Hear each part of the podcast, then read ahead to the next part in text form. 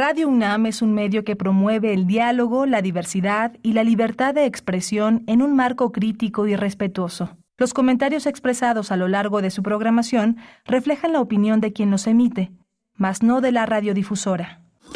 Radio UNAM presenta Primer Movimiento, El Mundo desde la Universidad.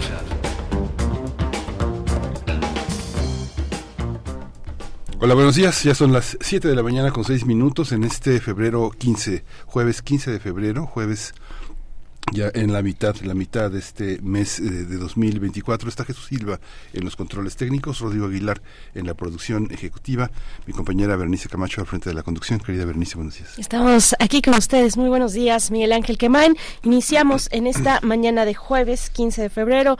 Vamos a tener una recomendación. Se presenta una recomendación cultural inmarcesibles, la creación coreográfica de danza buto que luego de su gira por Japón se presenta en el Foro del Dinosaurio del Museo Universitario del Chopo este 16, 17 y 18 de febrero, es decir, este fin de semana. Y vamos a conversar con dos de las integrantes de esta propuesta de danza buto. Se trata de Wipitzi Adalai, coreógrafa y performer, y también estaremos con Aura Arriola, igualmente coreógrafa y performer de esta, de esta propuesta inmarcesibles. Bueno, pues es una oportunidad para acercarse a el al, Museo Universitario del Chopo con pues este objetivo Danza Buto en México. Vamos a tener también el Observatorio Astronómico eh, París Pishmish, primera astrónoma profesional en México. El tema lo tratamos con la doctora Gloria Delgado Inglada, astrofísica y comunicadora científica. Tendremos en la nota nacional una conversación con el profesor Saúl Escobar Toledo, su perspectiva respecto al seguimiento, bueno, dar seguimiento a las reformas en materia de pensiones y salario mínimo enviadas por el Ejecutivo Federal al Congreso de la Unión el pasado 5 de febrero. Estaremos con el profesor Escobar Toledo, profesor en estudios históricos de Lina, presidente de la Junta de Gobierno del Instituto de Estudios Obreros, Rafael Galván AC. Vamos a tener también en la nota internacional Senegal, presidente Macky Sall, plaza elecciones presidenciales del 25 de febrero al 25 de diciembre, al 15 de diciembre. Vamos a tratar el tema con la gran especialista Hilda Varela, doctora en ciencia política por la UNAM, especialista en política contemporánea e historia política de África. Y no se pierdan la poesía necesaria en esta mañana hacia la tercera hora, que yo tendré el privilegio, el placer de compartir con ustedes. Vamos a tener los mundos posibles de Alberto Betancourt, esperando a Donald Trump, peticiones intervencionistas en el siglo XXI.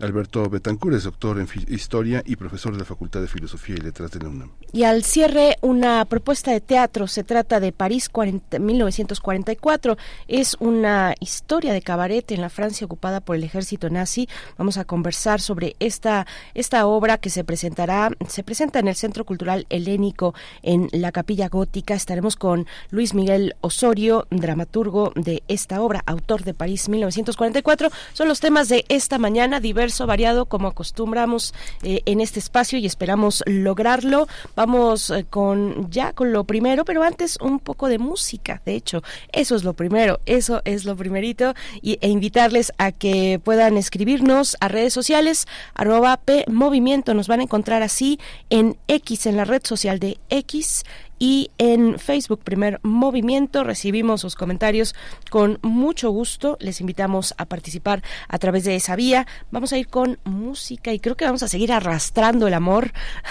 en esta mañana con la música. Vamos a seguir un poco con las interpretaciones del corazón, Miguel Ángel. Vamos a escuchar canción genérica de San Valentín a través de Medio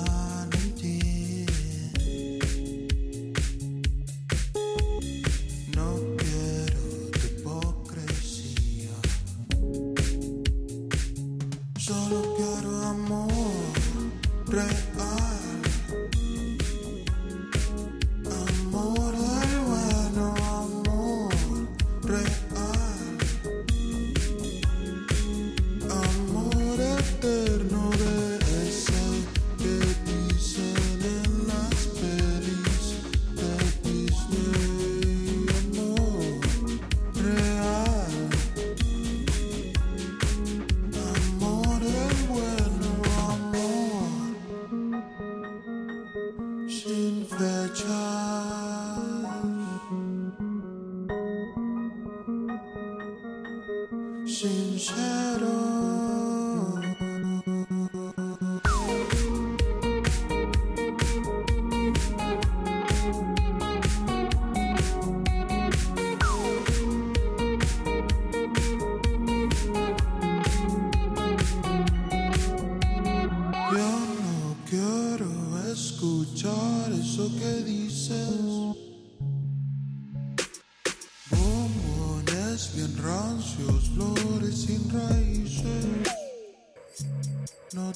De comprarme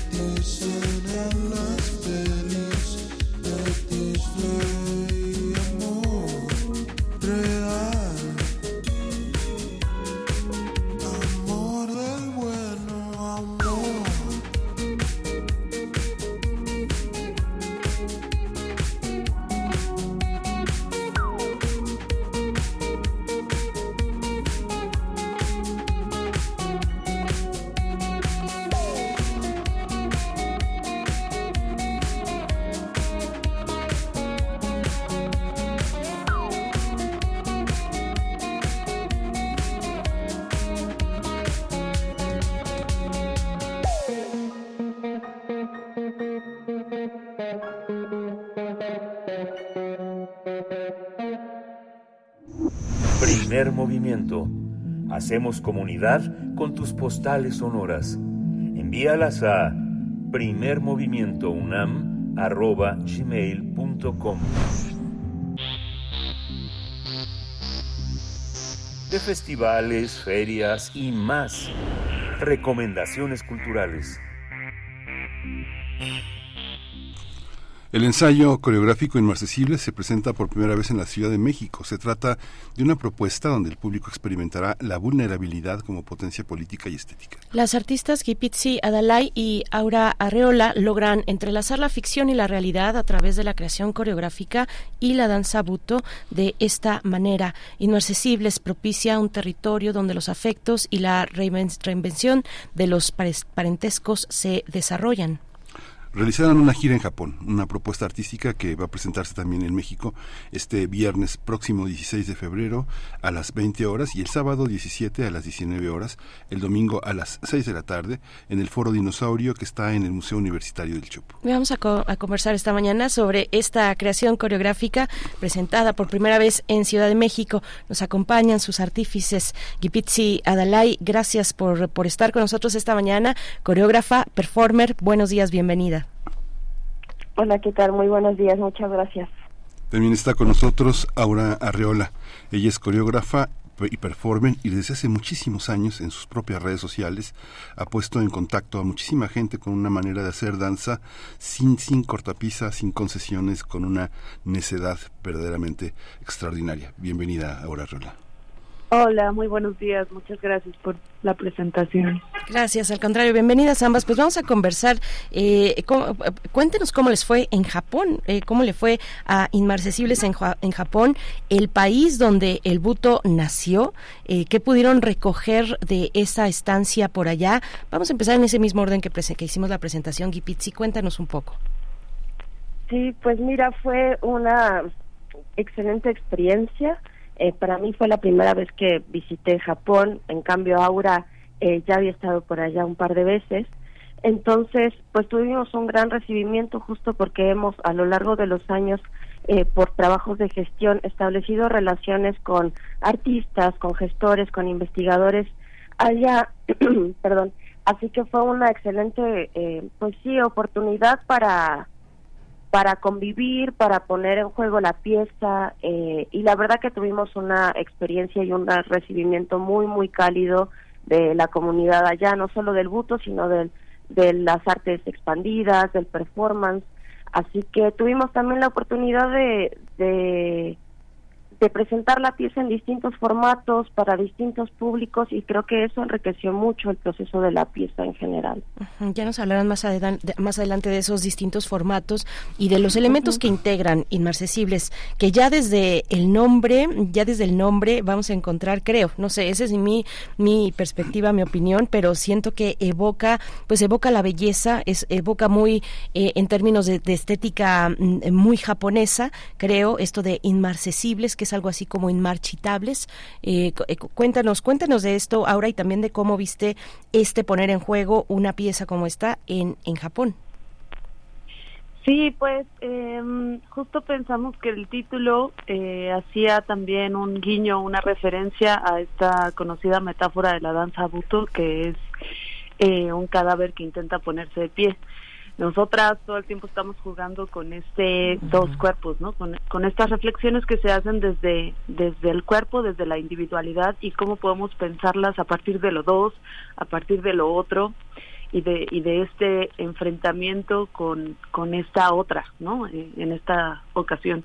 Entonces eso, pues eh, nos parecía una nueva forma de revisitar esta esta metáfora que eh, que se encarna, que se trabaja desde el cuerpo ahora pensando en, nuestros propios afectos, ¿no? Eh, en poner, digamos, en primer plano la vulnerabilidad y poner en primer plano eh, los afectos desde el cuerpo eh, como una nueva manera de actualizar un poco, pues, pensamientos y sentires que se que se que se trabajan desde el buto.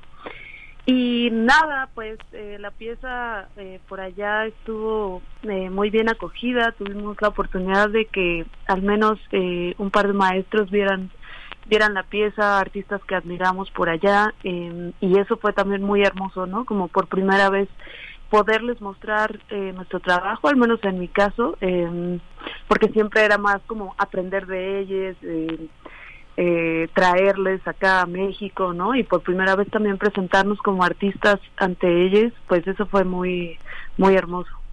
Seguro que sí. Sí, en este sentido están juntas, están juntas por primera vez. Cuéntenos, eh, Aura, cómo cómo se dio esta complicidad entre ustedes dos. Eh, habías tú presentando, ah, te habías presentado como realmente una coreógrafa y una eh, una activista, una bailarina solitaria. ¿Cómo se da esta dualidad?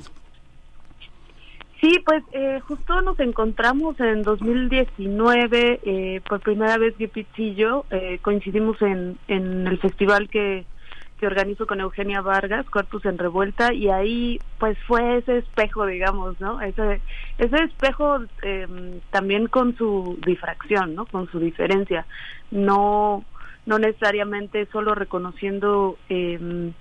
Similitudes, sino justo admirando mucho eh, las capacidades tan distintas y, y, los cuerpos tan distintos que somos, ¿no?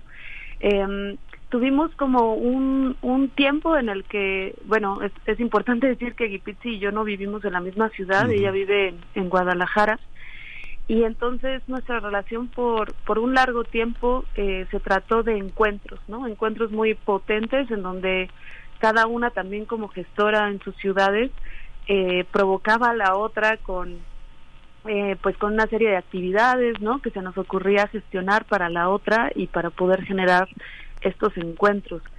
Eh, a mí me gusta mucho lo que dice Sueli Rolnik eh, que dice eh, no solo basta la potencia del encuentro hay que hacer de ello eh, territorio no entonces eso como yo sentía que, que teníamos esta gran esta gran capacidad eh, de provocarnos, de arrojarnos, de confiar también en la otra, pero que no estábamos construyendo ya como propiamente una creación.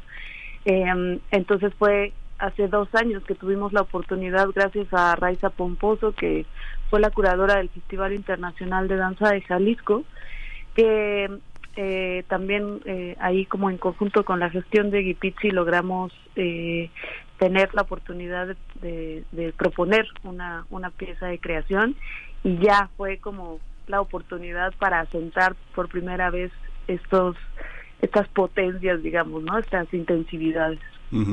Ahí este Gipizzi es una es interesante pensar que todo esto también viene como parte de un, pensamiento, como señala Aura Arreola, que eh, consiste, eh, como lo han señalado en el laboratorio de intimidad radical, imaginar formas de intimidad a través de una transdisciplina que está eh, basada, como lo señalan, en, ideas de Rita Segato, de afecto, feminismo especulativo, prácticas de contacto y improvisación sonora, y toda esta cuestión que es la intimidad, pero colectivizada, que es parte de las ideas que tienen una raíz muy fuerte en el feminismo. ¿Cómo se discute esto eh, en el país? ¿Cómo se discute en, en, una, en un estado como Jalisco y particularmente en una ciudad que es muy contrastante como Guadalajara, donde hay muchas vanguardias y al mismo tiempo un gran conservadurismo en el espectáculo, ¿no? Sí, pues mira, qué bueno que lo mencionas porque eh, justo eh, un poco del discurso que tiene Inmarcesibles, ¿no? En relación al afecto, en relación a la ternura. Eh, al, al principio, cuando Aura y yo hablábamos sobre, sobre la pieza, cuando empezamos a crearla, eh, nos dábamos cuenta que estábamos hablando mucho de nuestra relación como, como mujeres, como artistas, eh, como creadoras, como gestoras, eh, y todo lo que involucra no toda la serie de relaciones que podemos tener desde las más este, finas incluso. Eh, y nos parecía que hablábamos casi como de una historia de amor entre nosotras no eh, también eh, pensando que justo podríamos haber elegido como como artistas incluso artistas que se encuentran en una misma generación que vienen desde la danza buto aunque tenemos investigaciones diversas que podíamos haber decidido competir descalificarnos este, etcétera, ¿no? Y, y no fue algo que pensáramos así tal cual, sino que conforme fuimos este, también eh, conociendo a la otra y admirando a el trabajo de la otra, vimos como la potencia que teníamos en poder eh, colaborar, ¿no? Entonces creo que eso es como un punto medular de, de Inaccesibles. Eh, y al respecto de, del recibimiento, o sea, realmente eh, la escena de Guadalajara eh, es, como bien dices, bastante conservadora. Sin embargo, como en términos generales de la sociedad, eh, sin embargo, ha tenido un gran recibimiento la pieza. También creo que en los últimos años eh, se ha dado una vuelta en, en, las, en las artes como transdisciplinares.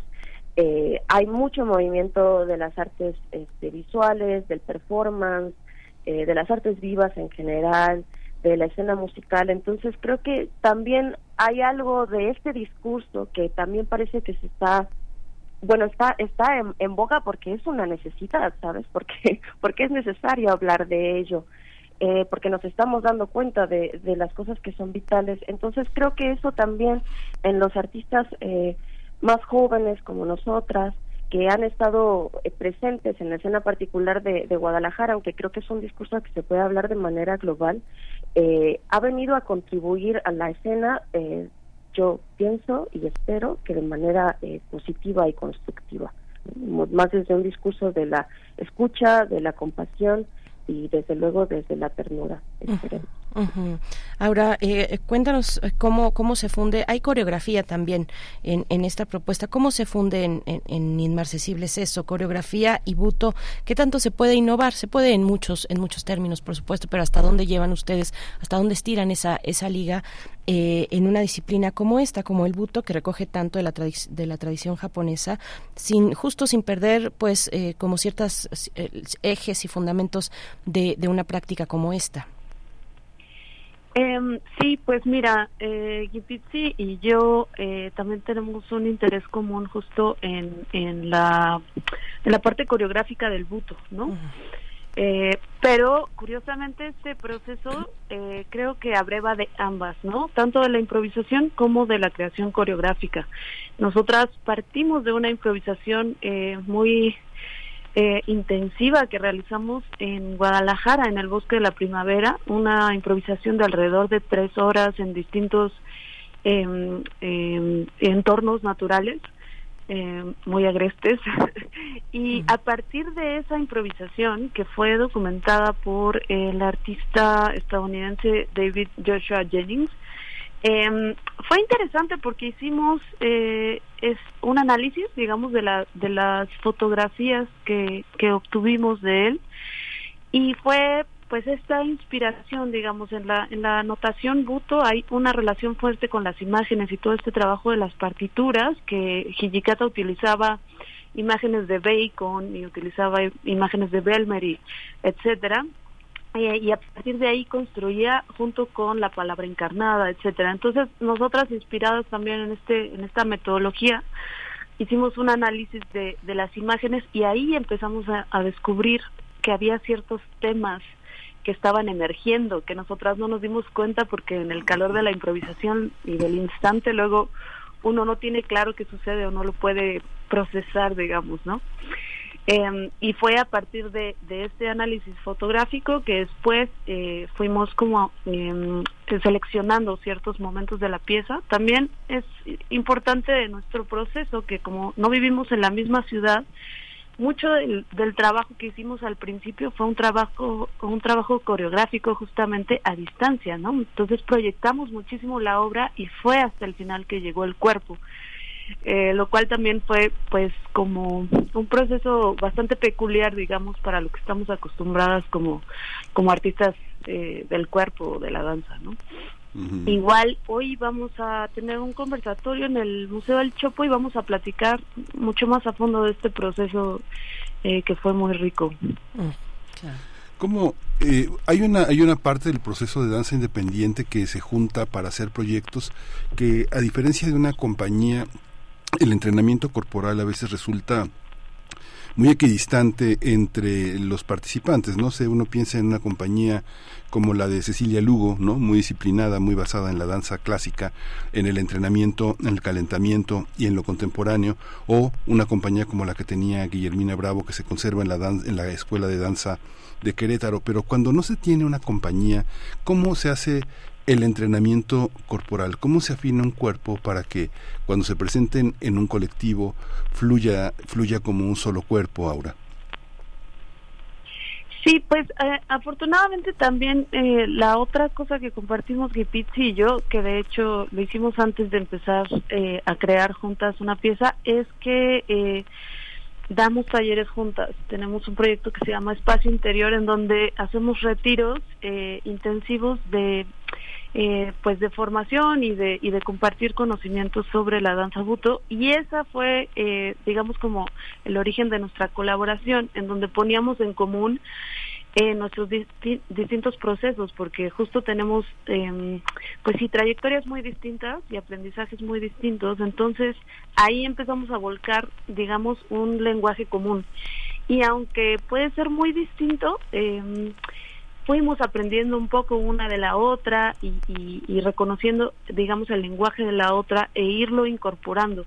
Ahora, ya después de estos cinco años que llevamos colaborando juntas, creo que sí podemos notar estas, eh, digamos, como influencias o contagios, ¿no? Que a mí me gusta pensarlo como desde ahí, que realmente un porque en el buto, claro, como dices, no no está hay cierto hay cierto lenguaje que también está codificado así muy claramente como en, como en otros tipos de danza, pero hay mucho que no y entonces eh, nosotras creo que desde diferentes lugares estamos intentando ir hacia la singularidad de los cuerpos y del movimiento de los cuerpos, como cada cuerpo puede encontrar su gesto eh, y profundizar en él. Eh, y es a partir de estas eh, singularidades construidas no ya como con, cierta estabilidad de, las investigaciones de cada una que nos vamos eh, contagiando. Entonces bueno ahora creo que podrán ver eh, creo que eso es interesante de la pieza. Van a poder ver por un lado eh, eh, algún lenguaje común, pero también van a poder ver eh, muchas diferencias, ¿no? Entonces, eh, creo que eso es eh, algo que, que, que necesitamos eh, conservar, ¿no? O que nos interesa eh, seguir alimentando, ¿no? El, el movimiento auténtico, el, el, el gesto singular de cada cuerpo, la potencia, que no por ser el cuerpo que puede bailar y el cuerpo que no puede bailar, el cuerpo hábil y el cuerpo no hábil, eh, ya sabes, como desde esta visión capacitista.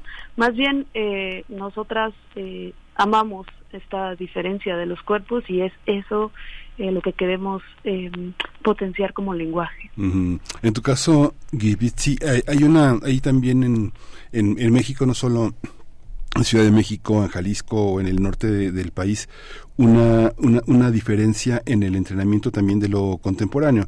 El buto, pues es una, es lo que ha llegado a México, pues es una parte pequeña de lo que realmente hay en Japón, ¿no? Es- Tal vez sería como decir danza callejera en Japón o, o- o danza que hacen los jóvenes o nueva danza. Pero en el caso de nosotros, como vivimos mucho tiempo en el entrenamiento Laban, en la escuela Limón, en la escuela Graham, eh, los cuerpos se de- definían por un cierto manejo de, eh, de la espalda, de, la, de las contracciones, de las rodillas, etcétera.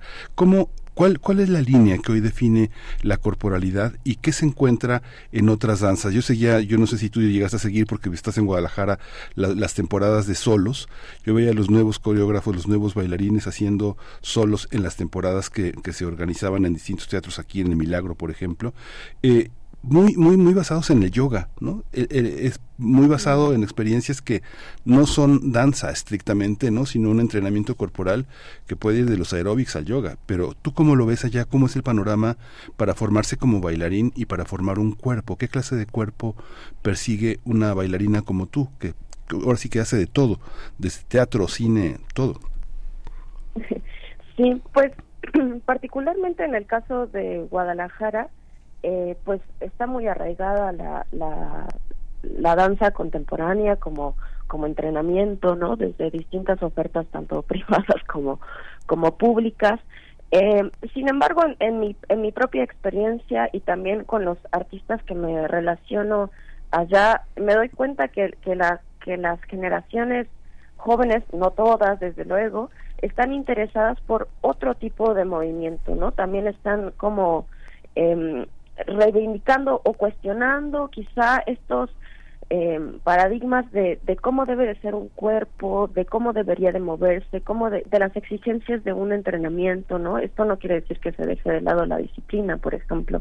Entonces, trabajando también por muchos años con, con jóvenes, este, me, do, me doy cuenta de esas, de esas preguntas, de esas eh, inquietudes que tienen respecto del movimiento y particularmente a través de mi práctica que yo la verdad eh, tengo varios años ya dando un entrenamiento continuo eh, han llegado a mí eh, cantidades inimaginables de, de, personas de distintas áreas eh, de, de, con distintos entrenamientos, en algunos casos con cero entrenamiento en danza o en movimiento o en teatro.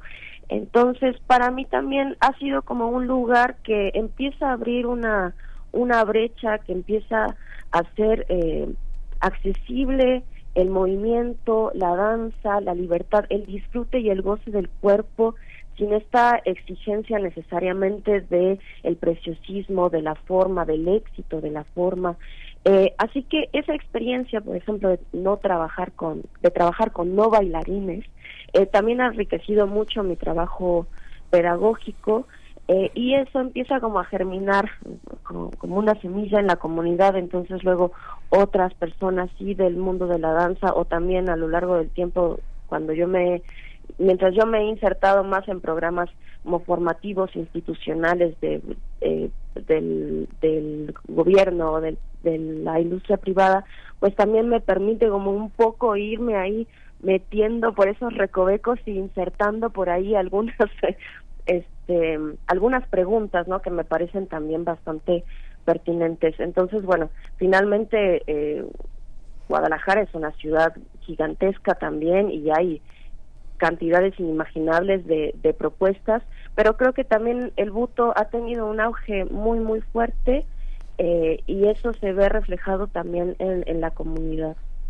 Muy, muy en un tono, pareciera, no sé, eh, si te, te escucho muy en un tono de, de, laboratorio, ¿no? De, de, artes escénicas de laboratorio. Precisamente tú vienes del método laboratorio de Grotowski, de un teatro antropológico. Eh, cuéntanos también, ahora de este, de este planteamiento que es bien interesante, de cómo, de cuáles son eh, los, las aspiraciones de un cuerpo del, dedicado a la danza en estos, en, al menos en tu, en tu, en tu entorno, ¿no? Pero, pero también eh, hay una parte del lenguaje sonoro importante en esta pieza. Cuéntanos de ello, de cómo interviene el lenguaje sonoro. El diseño eh, sonoro es de Fernando Vigueras. Cuéntanos un poco más de ello, ahora, por favor. Sí, pues eh, mm, nos, nos importaba tener cerca a Fernando Vigueras porque él ha sido un colaborador muy importante en mi trayectoria a quien le agradezco eh, justo mi incursión al sonido, ¿no? Eh, siempre tuve también, bueno, una un camino interdisciplinar que no que no podía negar, eh, pero bueno, siento que, que la tradición eh, de las disciplinas y de la danza todavía es bastante eh, celosa, ¿no? O sea, si te vas a dedicar a una cosa, es una cosa y, y ahí tienes que entregar tu vida, ¿no? Eh, y bueno, yo estaba en medio de nada, ¿no? en medio de todo y de nada. Y, y fue gracias al encuentro con Fernando y, a, y, a, y al buto, ¿no? Y a la escena experimental, eh, justo que tiene esta posibilidad de libertad, de riesgo, de juego, eh, de permitirse otras cosas que, que uno no se puede permitir dentro de la dura eh, disciplina académica.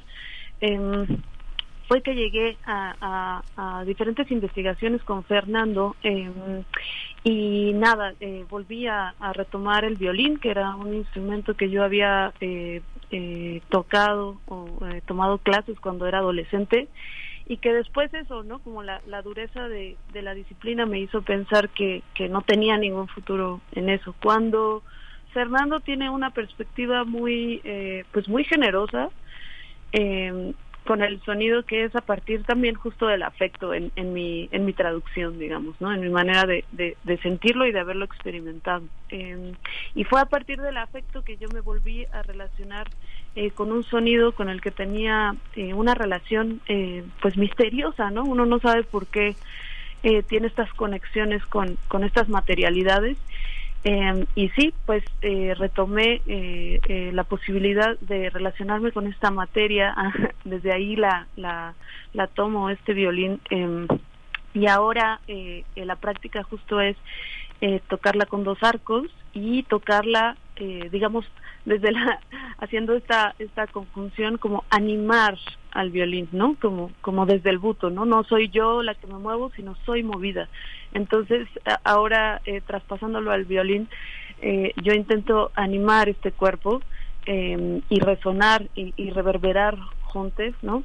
Eh, entonces, bueno, un poco esta investigación eh, eh, tuvo cabida también en Inmarcesibles como como en este poder asomarnos eh, en dónde estábamos cada una, qué era lo que estaba eh, qué era lo que estaba investigando profundamente y, y, y esto es un pequeño pues asomo de esa investigación de poder acompañar a Gipitzi en el movimiento mientras yo eh, me muevo con esta con esta materia con la que me estoy relacionando. qué, interesante esto que decías de, además del, del, violín en tu adolescencia eh, hay cosas que vuelven, ¿no? Esos vagabundeos o esas incursiones que vuelven del pasado siempre vuelven del pasado y a veces se acomodan en el mejor momento que es en el que se requiere, ¿no? Otras llegan de manera inesperada y, sorpresiva, pero pero bueno ya ya vamos al cierre de la, de la charla. Eh, Gipitzi, cuéntanos eh, hace un momento al, al inicio mencionabas esa posibilidad de que tiene esta pieza de presentarse en distintos formatos, como lo hicieron en Japón. Cuéntanos un poco de ello eh, y, de, y de qué esperan para el público mexicano y en este caso para el público, pues eh, el público universitario, además, presentar una pieza como esta, Gipitzi, por favor. Sí, pues mira, la pieza siempre ha representado un, un gran reto y, y eso ha sido una maravilla. La primera vez que lo presentamos en, en, el, en el Festival Internacional de Danza en Jalisco, lo hicimos en el edificio Arronis, que este edificio eh, funcionó como cuartel militar. Ah. Entonces, en realidad, hicimos esta pieza en el patio de fusilamiento, lo cual era una arquitectura bastante increíble y bastante inusual, ¿no? O sea, no es un espacio que se pueda encontrar en cualquier lugar. Déjame preguntarte una cosa, Gipitzi. Las fotografías que se encuentran eh, promocionando esta, esta, esta presentación del fin de semana son de ese lugar porque parece completamente. No, no, no. Justo eh, las fotografías que se promocionan son de la improvisación que mencionó Aura, que mm. hicimos en el Bosque de la Primavera. Son unas grandes ah. eh, eh, paredes de jal, que es un material que es bastante abundante allá. Ah, pero, pero, pero, pero, fíjate qué bueno que lo mencionas, porque hay un gran paredón en el que estamos justo en esta improvisación y cuando nos proponen hacer esta pieza y nos asignan un espacio, nos asignan frente a un gran paredón, ¿no? Un paredón de concreto en contraste con un paredón de, de jal. Eh, así que, eh, pues, representó una gran, eh, un gran reto, ¿no? Coreografiar, porque lo hicimos, era un espacio particular, angosto pero muy largo, lo hicimos bifrontal, eso marcó mucho la pauta coreográfica, los desplazamientos, pensando en la disposición espacial, ¿no? Como haciendo un trabajo de sitio específico. Y después, cuando la presentamos en Japón, pues también tenemos formatos muy distintos, formatos muy eh, más pequeños, íntimos, también propicios por la, eh, o dados por la arquitectura japonesa, ¿no? Que tiende a ser mucho más pequeña. Entonces también ahí nos vino un proceso como de reinversión, de reinvención de la pieza, de acomodarla, de modificar los frentes, de modificar las formas. Y justo el, el, el otro día Aura y yo platicábamos que este ha sido una constante, es decir, ahora que nos presentamos en el Foro del Dinosaurio en el Museo del Chopo, también nos viene una suerte de, de acomodos, de, de transformación de, de la pieza, de las formas, de la coreografía, de los desplazamientos. Y nos preguntábamos si esto ha sido una constante eh, a lo largo de toda la pieza, de cada vez que la presentamos, si es una necesidad espacial, ¿no? Si, si responde a, a las eh, configuraciones de los espacios en los que nos presentamos o si es realmente una necesidad de la pieza, si cada vez que se presenta necesita la pieza misma como una reinversión, como, como un ajuste, como un tratamiento particular eh, eh, como del orden de lo vivo, ¿no? Que sabemos que siempre está viva la danza.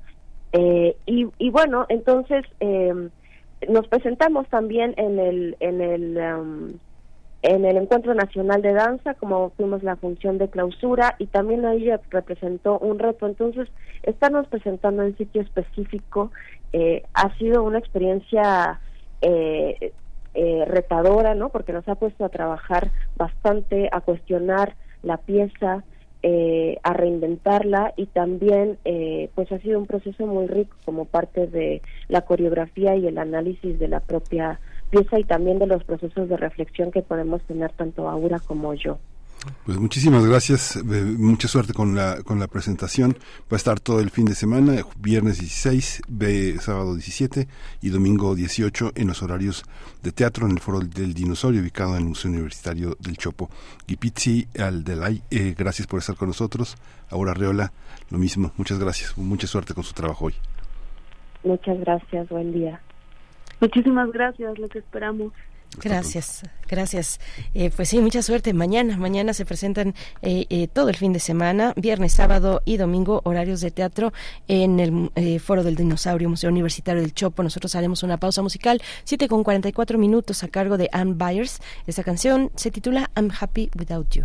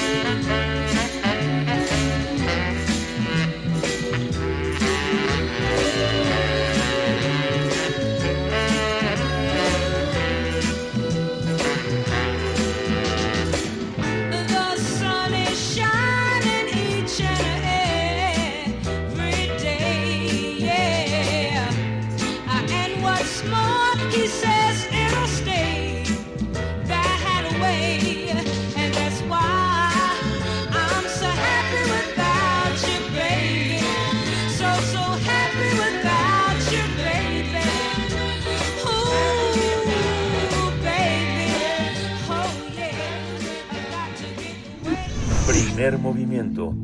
Hacemos comunidad con tus postales sonoras. Envíalas a primermovimientounam.gmail.com Del brazo de Orión al universo. Observatorio Astronómico. Ya nos encontramos en compañía de la doctora Gloria Delgado Inglada esta mañana, astrofísica y comunicadora científica en este espacio para hablar en esta ocasión de la primera astrónoma profesional en México. Doctora Gloria Delgado, buenos días, buenas tardes para ti, bienvenida, ¿cómo estás? Muy buenos días, buenas tardes, muchas gracias. Pues cuéntanos, por favor, París eh, Pishmish, el primera astrónoma profesional en México. Eh, bueno, pues ya nos dirás tú la historia, pero interesante su origen y su y, y, su incursión en nuestro país, donde ya finalmente eh, se quedó para para tener este título, además, ¿no? Así es. Pues, pues como otro año más, hemos llegado al mes de febrero y es este mes en el que celebramos el Día Internacional de la Mujer y la Niña en la Ciencia que ya saben es conocido como el 11F y es una fecha en la que queremos visibilizar a las mujeres que hacen ciencia para que las nuevas generaciones pues tengan en quién inspirarse y sepan que si les gusta pueden dedicarse a una carrera científica porque no hay carreras de hombres y carreras de mujeres. Por suerte, cuando pensamos en ciencia, en innovación, en premios, pues ya cada vez nos vienen más a la cabeza mujeres que antes permanecían ocultos sus nombres o simplemente no existían, ¿no? Pero los estudios nos siguen mostrando que la razón principal de que haya tan poca presencia de mujeres en la ciencia, pues son los estereotipos. Por eso es muy importante tener referentes y también es verdad que hay otras cuestiones que afectan, no hay que olvidar, por ejemplo, cómo se reparten los cuidados, las tareas en los hogares, cómo afecta la maternidad. Hay un, un tema muy curioso porque no solo es que haya un porcentaje menor de mujeres en la ciencia, sino también esto que se ha empezado a llamar como ciencia con perspectiva feminista, ¿no? Y es que, por ejemplo, cuando se está estudiando una enfermedad, pues antes simplemente se, estudiaba cómo afectaba a los hombres, pero no que, que, podía afectar de una manera diferente a las mujeres, ¿no? Entonces, incluir esto también es, es algo muy importante. No solo que investiguen más mujeres, sino que las investigaciones o los objetos de estudio pues incluyan a las mujeres. En resumen, es que que todavía, aunque vamos mejor, todavía tenemos mucho para reflexionar, para debatir y para proponer. Y un poco por este motivo es que ya he hablado en otras ocasiones de, algunas astrónomas, pero hoy quería traer a primer movimiento a la astrónoma Paris Business, que como ya mencionaron, pues fue la primera astrónoma profesional que hubo en México y probablemente por eso, pues ella fue inspiración pues para la primera generación de astrónomas profesionales mexicanas, como por ejemplo Silvia Torres, que fue la primera mexicana en obtener un doctorado en astronomía, y muchas otras como Julieta Fierro, Débora Dulcin y, otras, ¿no? Que a su vez, pues luego han ido formando a nuevas generaciones de estudiantes. Y ahora sí, hablando ya sobre Paris Pismis, pues ella nació en Estambul, en Turquía, en 1911 y murió en México en 1999, así que hace ya 25 años que, que falleció, que nos dejó. A pesar de que sus padres en un principio no querían que ella fuera a la universidad, pues terminó siendo una de las dos primeras mujeres que se dedicaron a las ciencias físicas en Turquía. Y de hecho fue la primera mujer en obtener un doctorado en la Universidad de Ciencias de Estambul. Esto fue en el año 1937 y ya tenía 26 años. Su trabajo en la tesis de doctorado fue sobre la rotación de nuestra galaxia, que fue uno de los temas que más le provocaba curiosidad y más le apasionaba. Un año después de terminar el doctorado, ella logró ir a Estados Unidos apoyada por el que fue su, su asesor en el doctorado y un poco pues escapando por los años de la guerra que, que se avecinaba. Logró allí en, en Estados Unidos tener un puesto de becaria en la Universidad de Harvard y tenía que dar clases y allí pues coincidió y trabajó con astrónomos muy conocidos como por ejemplo Harold Shapley que seguramente recuerdan por este gran debate que hubo en 1920 sobre si esas nebulosas que se llamaban en, en aquel momento, que después eh, fueron galaxias, pues sobre si esas nebulosas eran parte de nuestra propia galaxia o en realidad eran objetos completamente externos. Después ya se vio que en realidad no eran nebulosas, sino que eran galaxias como la nuestra, pero eh, pues fuera, ¿no? Otras galaxias que hay en el universo.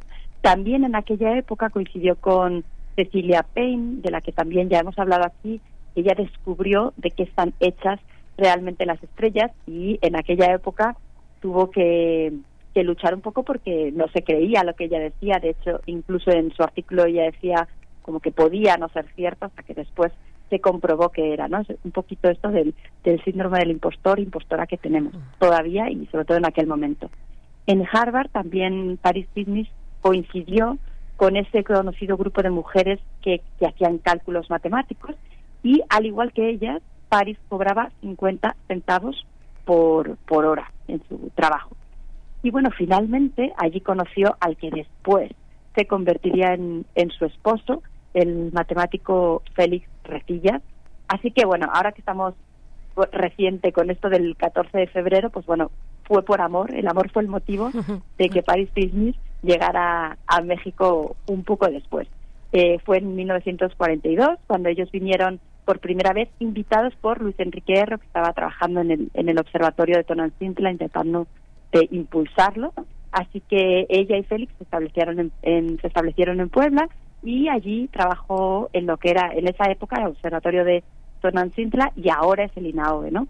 Ellos vivieron en, en un bungalow que está dentro del terreno del observatorio y, y en aquel momento París se convirtió en la persona con conocimientos astronómicos más elevados, más profundos que había en, en, en aquel observatorio. Y, y, por cierto, ya como curiosidad, para yo los invito a que vayan a conocer el INAOE porque tiene telescopios muy bonitos, porque es un terreno muy bonito y allí pueden ver, seguramente ya cambió por dentro, pero todavía está ese bungalow donde ellos vivieron y también están descansando las cenizas de Paris Disney entre los árboles. Los invito a a que a que encuentren dónde están, porque hay un, un pequeño letrerito. Y bueno, más adelante, eh, París trabajó en lo que ahora es el Instituto de Astronomía de la UNAM. En aquella época, cuando llegó, primero le tocó estar en Tacubaya y ya después en, en Ciudad Universitaria. Y ella impulsó el comienzo de las clases de, de astronomía, que hasta esa época pues no, no se daban específicamente en astronomía. Y después ya, en sus últimos días, pues decidió volver a Tonantzintla, a, al INAOE, donde, por cierto, también trabaja actualmente una eh, su hija Elsa Recillas, que curiosamente o no curiosamente también es astrónoma. Y un poquito sobre la ciencia que hizo Paris Business. Bueno, ella publicó casi 150 artículos científicos sobre temas variados, pero su gran pasión, lo que más le gustaba estudiar era las galaxias.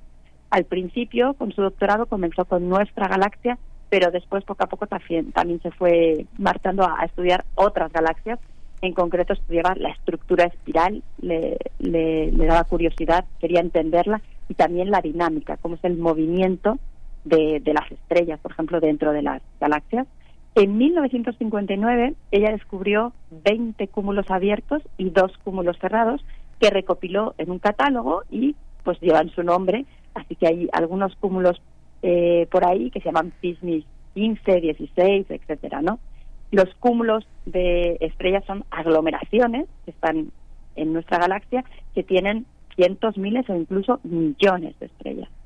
Y bueno, también estudió ya un poco más adelante en su carrera nebulosas planetarias, que en realidad no tienen nada que ver con lo que había estado estudiando hasta ese momento, que era nuestra galaxia u otras galaxias. Estos son nubes de gas que se forman al final de la vida de estrellas como nuestro Sol y que hay muchas, varios miles en nuestra galaxia. Pero bueno, un poco motivada por los nuevos instrumentos y telescopios que iban estando disponibles, pues decidió eh, incursionar en este tema que también le interesó mucho. Algo interesante es que trajo a México la técnica de la interferometría, que es una técnica que permite estudiar, hacer, eh, tener espectros con un gran nivel de detalle de objetos astronómicos, algo que pues hasta entonces no se había eh, podido hacer bien en México. Entonces ella lo trajo y después pues muchos otros estudiantes lo, se apropiaron de esa técnica y ahora pues, hay verdaderos especialistas también en México. Y bueno, pues como ya dije, además de investigadora, ella fue profesora y fue supervisora de muchos y muchas astrónomas mexicanos y seguramente pues se convirtió en, modelo ¿no? para muchos jóvenes estudiantes que quizás no hubieran terminado siendo astrónomos o astrónomas si no hubiera estado Paris Business por ahí por los pasillos del Instituto de Astronomía. Así que bueno, en estos días que estamos celebrando todavía a las mujeres y a las niñas de la ciencia, pues yo quise traer a primer movimiento a esta primera astrónoma profesional que hubo en México. Y como nota muy breve, algo que no tiene mucho que ver, pero sí, un recordatorio final, hoy es 15 de febrero, que es también un día internacional, el del cáncer infantil, que es un problema que desgraciadamente sabemos que afecta a nivel mundial a muchos niños y niñas, y es un problema en el que la ciencia, y en particular la inversión que hagamos en la investigación, pues es muy importante y crucial. Pues muchas gracias y también por supuesto felicitarte doctora Gloria Delgado en este en el marco del pasado 11 de febrero el domingo en la UNAM hay actividades hasta el 8 de marzo con este con este marco. Así es que bueno pues te enviamos un abrazo muchísimas gracias enhorabuena y bueno qué, qué fortuna tenerte en este espacio pues siendo un ejemplo además siendo un ejemplo para muchas chicas sobre todo para muchas niñas que nos pueden escuchar y para los jóvenes también. Gracias doctora Gloria Delgado y hasta, y hasta dentro de ocho días. Muchísimas gracias. Un, abrazo y la suerte es, es mutua, también mía de poder estar aquí. Gracias. Gracias. Vamos a despedirnos de esta primera hora con música, con la música de Charlie García. No se va a llamar mi amor.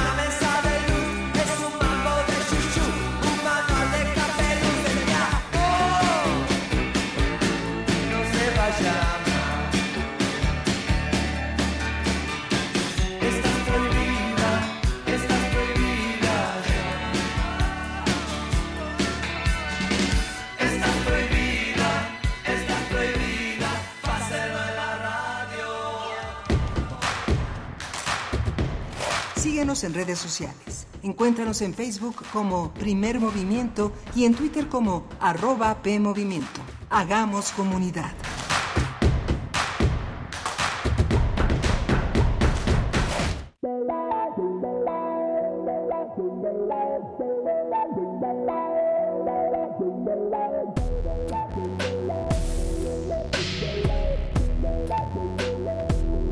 En Radio UNAM le damos las gracias por escucharnos.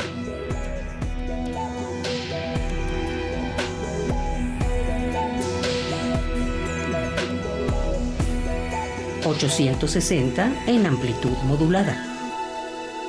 ...96.1 en frecuencia modulada.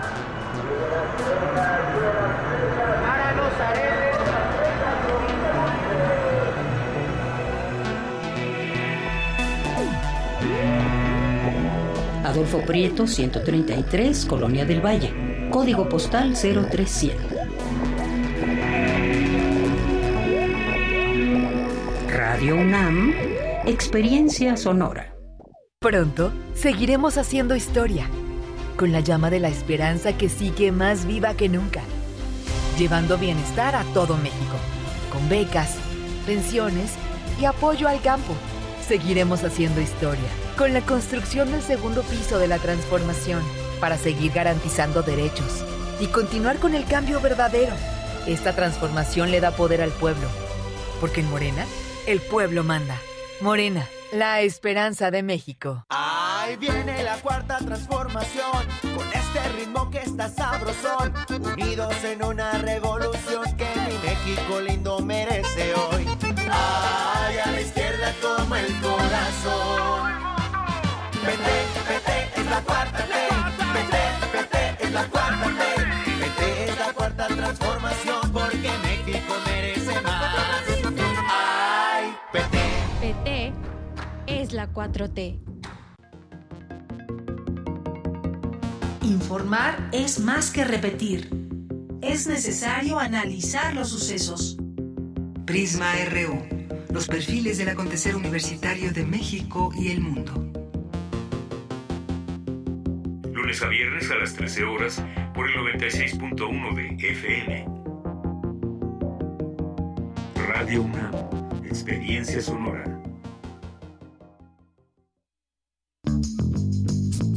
¿Qué haces? Practicando para el 2 de junio. Es mi primera vez votando. Primero revisa si estás en la lista nominal de electores. Si no estás inscrito, pide una rectificación para que puedas votar en tu casilla. Tienes hasta el 14 de marzo de 2024 para acudir a tu módulo y solicitarla. Entra a listanominal.ine.mx o llama a Inetel 804 33 2000. Participa. Porque en estas elecciones tu decisión es importante. INE. Comprar tu voto a cambio de dinero o despensas. Condicionarte los programas sociales.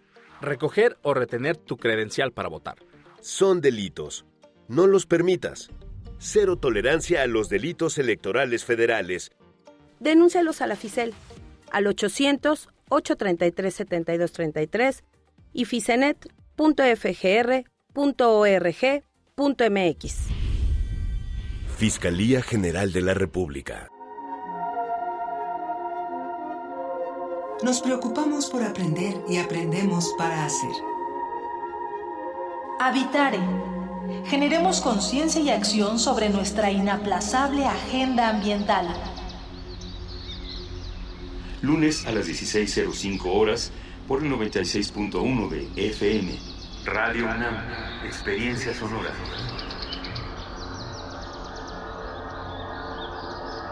Defender una nación ordenada, unida, libre y en paz. Fue así en la defensa del INE y los poderes de la Suprema Corte. Luchamos por el regreso del Seguro Popular, las estancias infantiles y tener medicamentos para todas y todos. Apoyamos el Fondo de Emergencia de Desastres Naturales y exigimos atención a las víctimas del huracán Otis.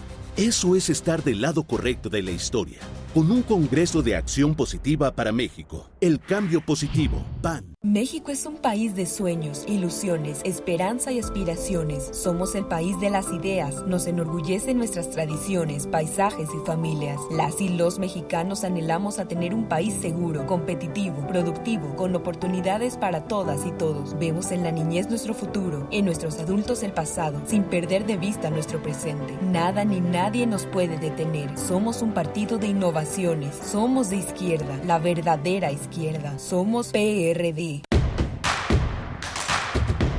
Encuentra la música de primer movimiento día a día en el Spotify de Radio UNAM y agréganos a tus favoritos.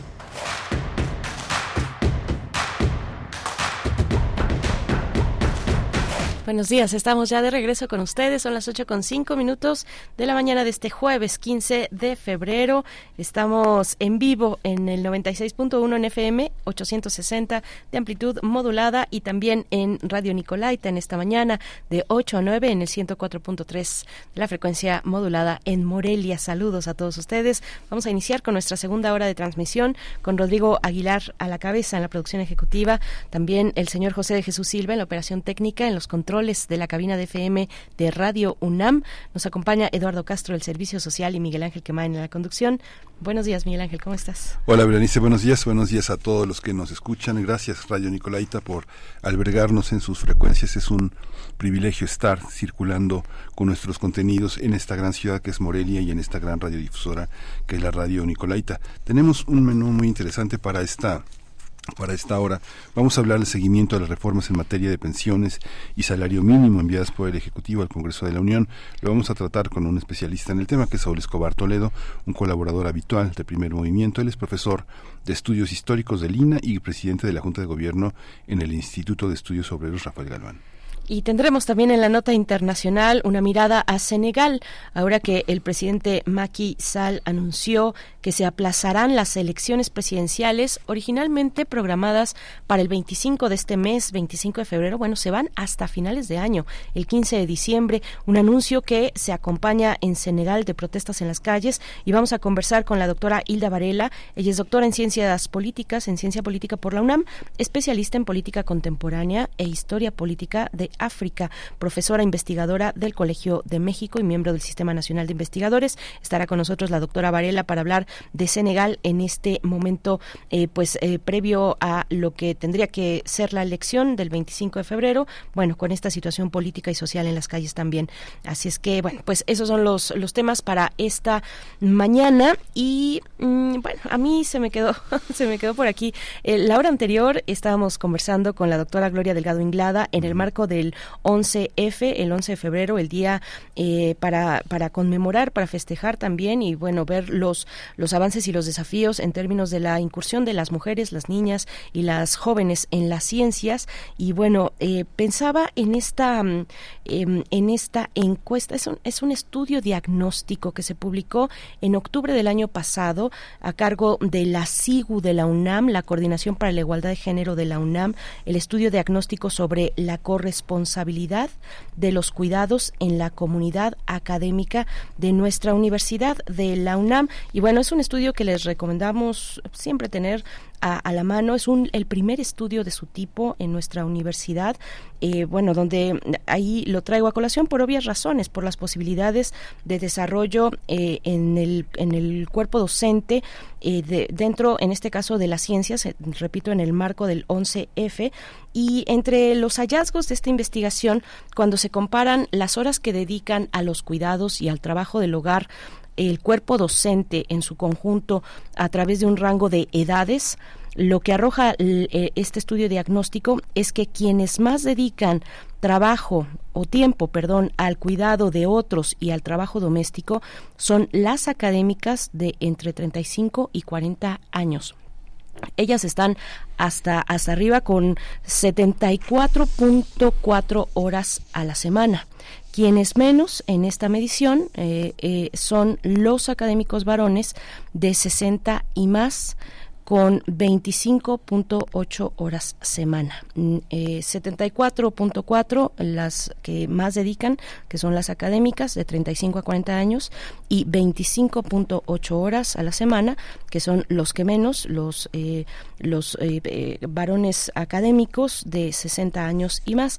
Bueno, hay muchas explicaciones para esto, pero también es un elemento a tomar en cuenta cuando se piensa en las posibilidades de desarrollo académico que tenemos en una universidad como esta, Miguel Ángel. Sí, muy interesante hacer preguntas a la comunidad y detectar los malestares que las propias estructuras de poder administrativas académicas generan, que son que son son sexistas, son este eh, hay muchos elementos que el psicoanálisis colectivo y contemporáneo, colectivo y individual ha aportado al entendimiento de estas cuestiones, ¿no? Como esta conjura contra la atención a los demás, la atención doméstica como un elemento que distrae de la, del desarrollo profesional y el desarrollo profesional concebido a veces como una sobreexplotación de la institución y una sobreexplotación personal y elementos que son interesantes como categorías de análisis como esta idea vieja pero muy actual freudiana de los que fracasan cuando triunfan, esta idea de la autoenvidia, e, estas formas de expresión colectivas que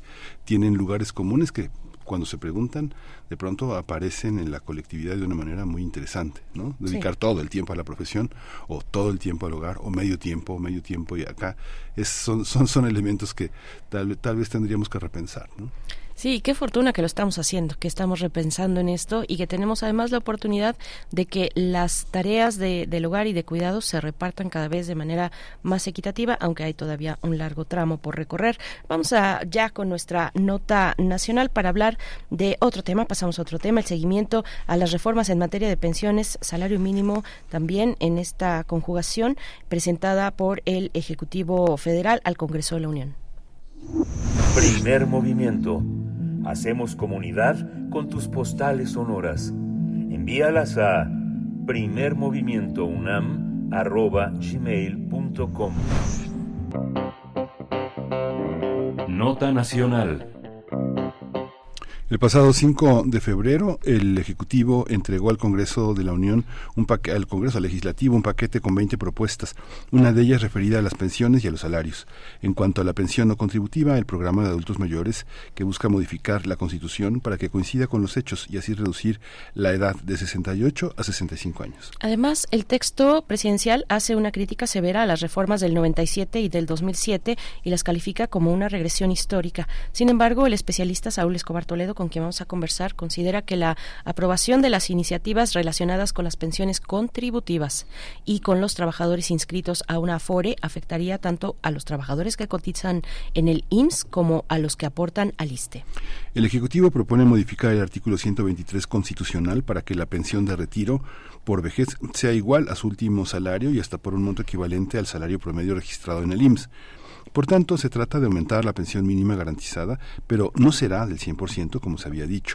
Tal vez se trate de aumentar la pensión mínima garantizada que superaría una cantidad de 16 mil pesos. No obstante, este aumento solo se aplicará a aquellas personas trabajadoras que se pensionen con posterioridad a la fecha en que se constituya el Fondo de Pensiones para el Bienestar. El Ejecutivo también mencionó que habría la disposición de un capital semilla de 64 mil millones de pesos pero esta cantidad representaría apenas el 5% del gasto que está presupuestado este año para financiar las pensiones del IMSS e ISTE. Pues vamos a analizar el contenido de estas iniciativas y está con nosotros Saúl Escobar Toledo, profesor de estudios históricos del INA y presidente de la Junta de Gobierno del Instituto de Estudios Obreros Rafael Galván. Bienvenido, Saúl Escobar. Buenos días. Buenos días, Miguel Ángel. Buenos días al auditorio, buenos días a Berenice. Gracias, profesor. Bienvenido. Pues, eh, profesor, ayúdanos a entender lo que plantean estas iniciativas en estas materias cuando se habla de esta mm, pensión no contributiva. Sí, bueno, eh, las pensiones no contributivas hablan de aquellas eh, transferencias en dinero que se hacen a las personas mayores sin que e, ellas hayan contribuido a un fondo, sino que todo viene del presupuesto federal. Es el caso del programa de adultos mayores que eh, ahora constitucionalmente va a ser aplicado a las personas de 65 años y más, se reduce la edad de 68 a 65 en la Constitución, aunque el programa ya lo contemplaba, ya en estos momentos se está dando la pensión a las personas de 65 y más, entonces se trata simplemente de actualizar la Constitución o de dejar ya plantado en la Constitución que eh, la edad para recibir esta pensión va a ser de 65 y más. Eh, eh, otro caso es lo que se llaman las pensiones contributivas, es decir, en donde patrones y trabajadores y el gobierno aportan a un fondo ah, para que se otorgue una pensión al trabajador.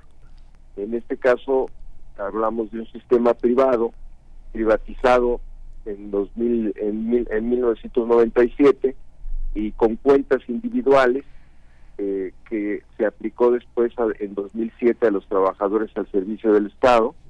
Y es un sistema que ha mostrado diversas fallas reconocidas por los mismos que han aplicado el programa, la CONSAR, la Comisión Nacional que se encarga de vigilar y aplicar este programa, y que por eso mereció una reforma en 2020, a finales de ese año, eh, y que ahora está siendo objeto de otra nueva reforma. Eh, el problema es que estas pensiones contributivas eh, no alcanzan a otorgar una pensión digna, una pensión, digamos, que pueda resultar suficiente desde el punto de vista del costo de la vida para la persona mayor o el jubilado que va a recibir esta pensión. Eh, de tal manera que lo que se intenta es aumentar esta pensión eh, tratando de igualarla con su último salario. En este caso se habla técnicamente de una tasa de reemplazo del 100%, es decir, que el último o los, el promedio del último salario o de los últimos salarios recibidos sea igual a la pensión que reciba. Sin embargo, eh, la, la, la, reforma que, se propone ahora no está muy clara y además no está muy claro tampoco dónde van a salir los fondos para que los trabajadores nosotros pensamos que los trabajadores de menores ingresos, entre uno y dos salarios mínimos, puedan llegar a, alcanzar una pensión eh, igual al último salario. Eh, se habla entonces de que eh, se va a aportar más dinero por parte del Estado para que eso pueda ser posible y el fondo para que se financie este aumento de las pensiones pues tiene varios problemas como los que se han mencionado aquí, eh, sobre todo porque hay algunos fondos que no se con los que no se cuenta, sino apenas se van a formar con diversas fuentes, con diversas aportaciones. Y este es un problema. Tampoco hay un cálculo actuarial o presupuestal sobre este fondo y por lo tanto los legisladores pues tendrán que revisar cuidadosamente esta situación para ver si hay suficiencia presupuestal, no solo para este año, para el próximo año cuando se empiece a aplicar la reforma, sino también para los próximos años, porque además se supone que en la medida en que avanza el tiempo, pues más personas se van a jubilar y por lo tanto se va a necesitar cada vez más dinero. Entonces, eh, nosotros pensamos que hay, hay un problema de fondo que seguramente el problema de las pensiones contributivas bajo el sistema FORES va a tener que seguir siendo revisado y así como tuvimos dos reformas o probablemente tengamos dos reformas muy seguidas, una en 2020 y ahora en 2023 o 24, pues el problema va a seguir porque el problema es el sistema, el sistema privado de pensiones con cuentas individuales en lugar de un sistema contributivo con fondos comunes y administrado mediante una eh, eh, ente o, institución pública como era antes.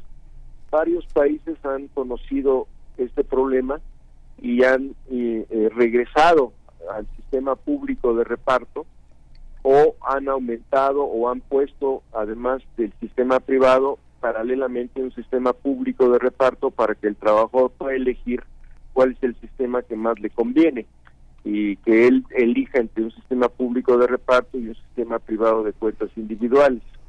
Entonces es un problema que va a estar, yo creo que latente durante varios años, como sucede en varios países, por ejemplo en Chile, en la discusión sobre la reforma eh, que ya se llaman AFPs, eh, pues eh, ya lleva muchos años y cada gobierno trata de entregar una nueva reforma porque porque los asuntos de bajas pensiones no se resuelven. Y eh, ahora hay una nueva propuesta de reforma que se está discutiendo en el Congreso. Entonces es un problema que tiene una solución muy compleja y que yo creo que habrá que revisar si el sistema funciona o hay que reemplazar el sistema o al menos poner dos sistemas en competencia o, a elección del trabajador, porque seguramente el sistema de reparto eh, con una administración pública beneficiaría mucho más a los trabajadores de menos ingresos, mientras que los trabajadores de mayores ingresos pueden muy bien llevar eh, su pensión con una cuenta individual bajo un sistema privado. Pero esos son los problemas que estamos discutiendo ahora todavía. Y además eh, el texto constitucional que se propone no es muy claro, ahí se puede prestar a diversas interpretaciones. Y los legisladores tendrán no solo que precisar el texto, sino además aplicarlo a la ley, porque obviamente si se mueve eh, eh, el, el, el, eh, como dice ahí, la pensión mínima, o por lo menos la pensión que se pone para igualar la tasa de reemplazo, pues tendrá que cambiarse varias leyes, porque actualmente la pensión que se recibe varía según las semanas de cotización y la edad. No es lo mismo para todos los casos. Entonces tendrá que ver cómo esa cantidad que ahora se propone de, pensión eh, de más de 16 mil pesos, pues se va a aplicar en la ley a qué salarios, a qué semanas de cotización y cómo va a funcionar el sistema. Entonces todavía hay varias interrogantes que tendrán que ser explicadas o aclaradas y llevadas a las leyes secundarias por los legisladores incluyendo el problema de los fondos o del financiamiento a esta pensión. Y nada más, me parece que también hay que tocar la otra ley o el otro propuesta del presidente de mejorar los salarios de la administración pública, en particular de varios sectores de la población que han estado muy mal pagados según la misma eh, iniciativa como son enfermeros, médicos eh, y una serie de, servidores públicos que realmente pues tienen salarios muy bajos como los maestros también y que ahora se pretende también tener que tengan un salario base, un salario mínimo profesional, diría yo, aunque la iniciativa no lo menciona en exactamente en ese sentido, pero que me parece esta iniciativa muy loable para eh, que ah, estos servidores pues tengan un uh, mejor salario y a partir de, que se apruebe esta ley pues puedan mejorar sus condiciones de vida. Sin embargo, la iniciativa no toca un problema que hemos comentado aquí, que es las formas de contratación, porque muchos trabajadores de los que se menciona, pues están contratados por servicios profesionales, están contratados por honorarios, están contratados por contratos por tiempo determinado, están subcontratados.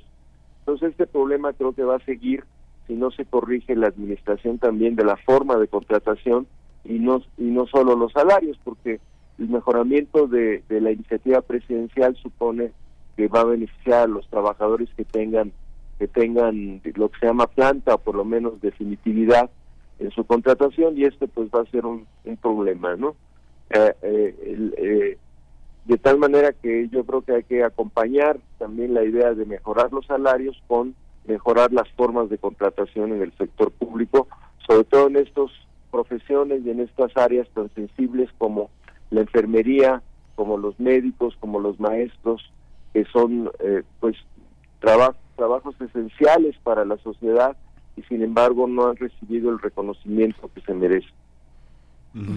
Hay una hay temas muy interesantes ahora cuando se preguntaba profesor sobre el tema de, de dónde salen los fondos. La gente se pregunta en todos los medios, ¿y de dónde va a sacar López Obrador dinero? Pues realmente eh, las propuestas que se han realizado y muchas que se han rechazado en el, en el legislativo consisten en repensar la programación de, del, gasto público, justamente en, el terreno, por ejemplo, del tema de los fideicomisos, de los gastos extraordinarios de la Suprema Corte, todos esos temas que el Ejecutivo ha replanteado como una necesidad de reconducir el gasto hacia otros, hacia otras orientaciones, incluso de una manera muy muy básica si se quiere, ha dicho, bueno, este dinero que eh, le recortamos aquí va a ir a las, pensiones o para los adultos mayores allá.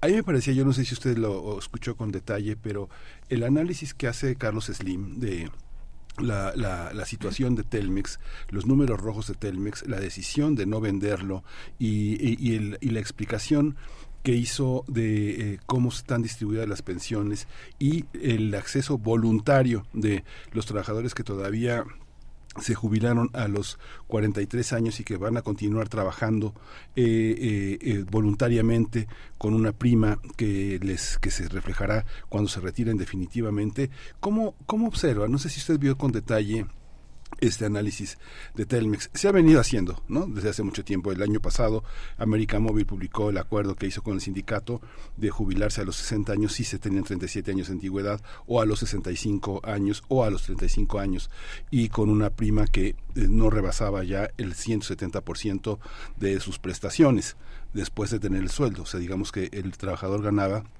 un 170% más del salario con el que se había retirado que, con el que se había retirado. ¿Cómo, ¿Cómo analizar esta situación de la propuesta de López Obrador en casos particulares de empresas tan poderosas como las que tiene el grupo Carso, ¿no? como las que tiene FEMSA o este Bimbo o Cemex, son, son casos particulares que asumen sus propios fondos de pensiones, profesor. Sí, yo creo que son casos excepcionales y el caso excepcional es de Teléfonos de México.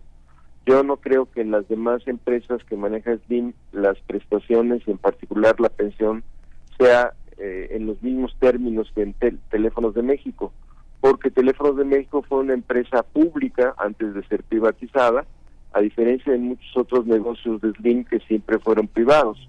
Entonces, sí, eh, eh, Teléfonos de México es un caso muy excepcional que no, no se parece en nada al resto de las empresas, ni de SLIM, ni de las empresas privadas, ni de las empresas del sector público. Eh, eh, y yo creo que sí hay que tratarlo aparte, porque se tiene que tiene que ver con las relaciones contractuales, con con el contrato colectivo de trabajo que se ha negociado ahí por varios años. Entonces, este, ahí es una problemática especial. Eh, también es una problemática especial la, el sistema de pensiones de Pemex o el de la Comisión Federal de Electricidad, porque también están eh, dictadas por la negociación contractual.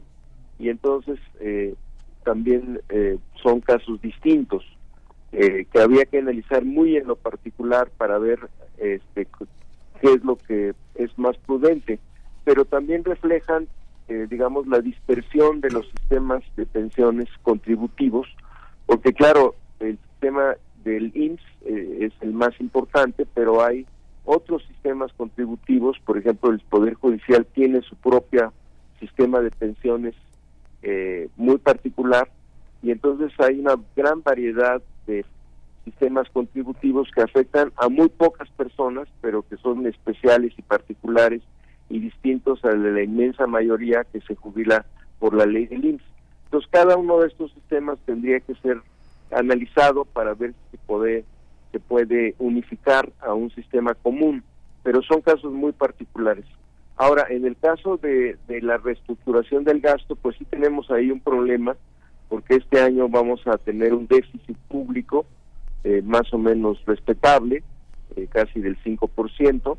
Entonces, eh, lo que parece es que ya no alcanza el dinero para aumentar rubros que podrían o deberían ser mejorados, como la propia salud, el propio sector educativo, las obras de infraestructura, ya no digamos el tren Maya o el canal interoceánico, sino otras obras de infraestructura muy importantes, eh, y otros servicios que presta el Estado que son fundamentales. Entonces, lo que se ha planteado ahí es que más que una reestructuración del gasto, lo que se requiere es una reforma fiscal, ya lo hemos comentado también aquí, que permita aumentar el gasto del Estado.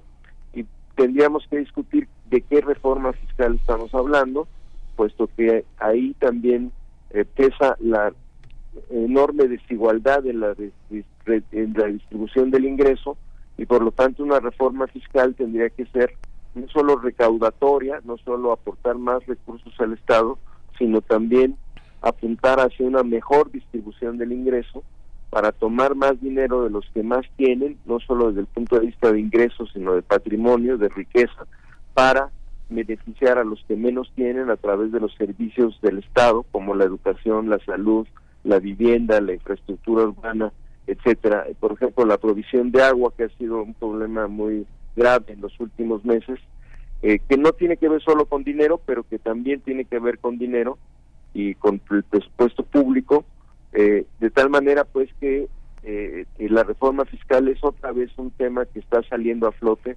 y que seguramente será muy, muy acuciante para el próximo gobierno por las cantidades que ya están dedicando y que se piensan dedicar, por ejemplo, a las pensiones o al aumento del salario de los servidores públicos, pero también porque hay muchos rezagos en otros rubros, incluyendo el propio sistema de salud pública. Entonces, eh, a mí me parece que será inevitable que el próximo gobierno eh, la próxima presidenta o el, próximo presidente el, el próximo equipo de gobierno tendrá que discutir y proponer al Congreso una reforma fiscal. Profesor, estamos ya al cierre. Me, voy a poner aquí como en, la voz de algún contribuyente de a pie, tal vez que, cuando escucha que, no se puede alcanzar una, bueno, no diría una tasa de reemplazo probablemente, pero un, un retiro con el 100% de su último salario, eh, eh, cuando, cuando, cuando eso se plantea, voltear a ver, por ejemplo, a las y los ministros de la Suprema Corte que sí que se, que se, que se retiran con el 100% de su, de su salario durante los primeros dos años después me parece que ya es con el 80%, que también es mucho. ¿Cómo, yo me preguntaría, bueno, ¿y cómo le hacen ellos para, para así poder eh, retirarse de esa manera y, y, yo no podría? ¿Cómo? Ya sé que es muy complejo, pero yo creo que sería algo que se puede, que cualquiera, cualquiera allá afuera se puede cuestionar, eh, doctor, profesor. Sí, claro, hay muchos sistemas de pensiones, algunos probablemente sean muy injustos, como el que usted menciona, y ahí se aprovecha pues los recursos que el presupuesto federal les otorga para crear fondos o mecanismos para que las pensiones sean más eh, jugosas, digamos, más voluminosas que en otros casos. Entonces habrá que analizar cada uno de estos casos para saber si son justos, si eh, benefician a los trabajadores de menores ingresos o se concentran en los sueldos más altos. En fin, eh, requeriría un análisis minucioso de cada uno de estos sistemas diferentes al, al que marca la ley del Seguro Social, eh, sobre todo porque, como dije, son muy pocos, pero son muy voluminosos estos recursos. Eh, son muy pocos beneficiados, pero muy voluminosos los recursos que se destinan a estas pensiones, mientras que la inmensa mayoría de los trabajadores asalariados pues eh, se, se, recibe una pensión a través de la ley del IMSS.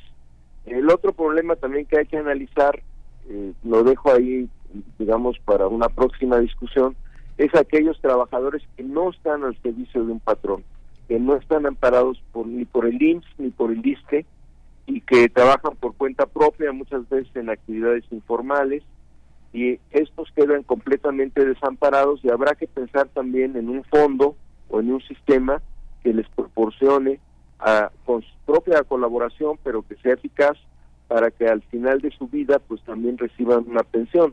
Ya la están recibiendo ahora con el programa de adultos mayores, pero probablemente habrá que pensar en otro sistema que les apoye también para que su vejez eh, sea más digna también en este sentido. Aunque la pensión de adultos mayores, que es universal, pues ya ayuda eh, a estos trabajadores informales.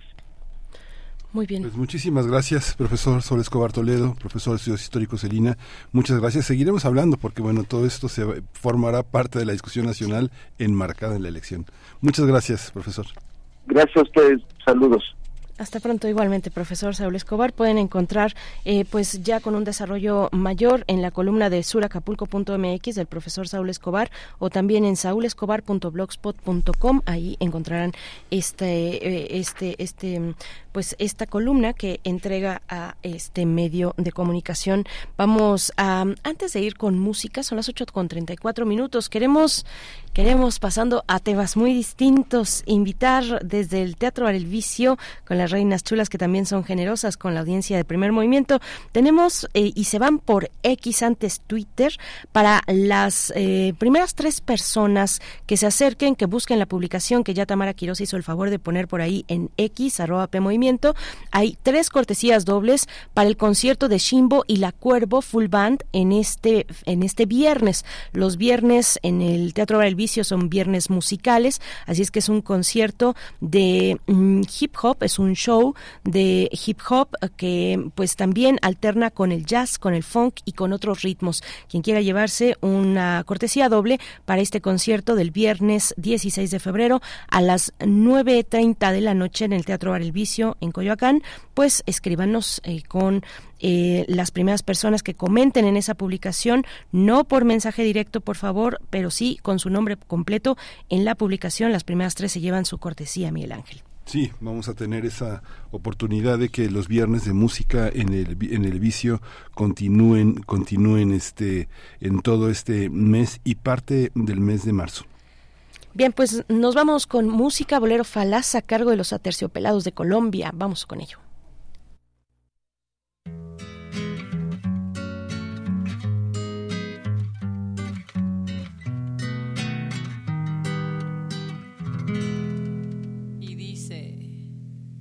Buscas en mis bolsillos pruebas de otro cariño, pelos en la solapa, esta sonrisa me delata Labial en la camisa, mi coartada está hecha trizas. Estoy en evidencia, engañar tiene su ciencia. Estoy hasta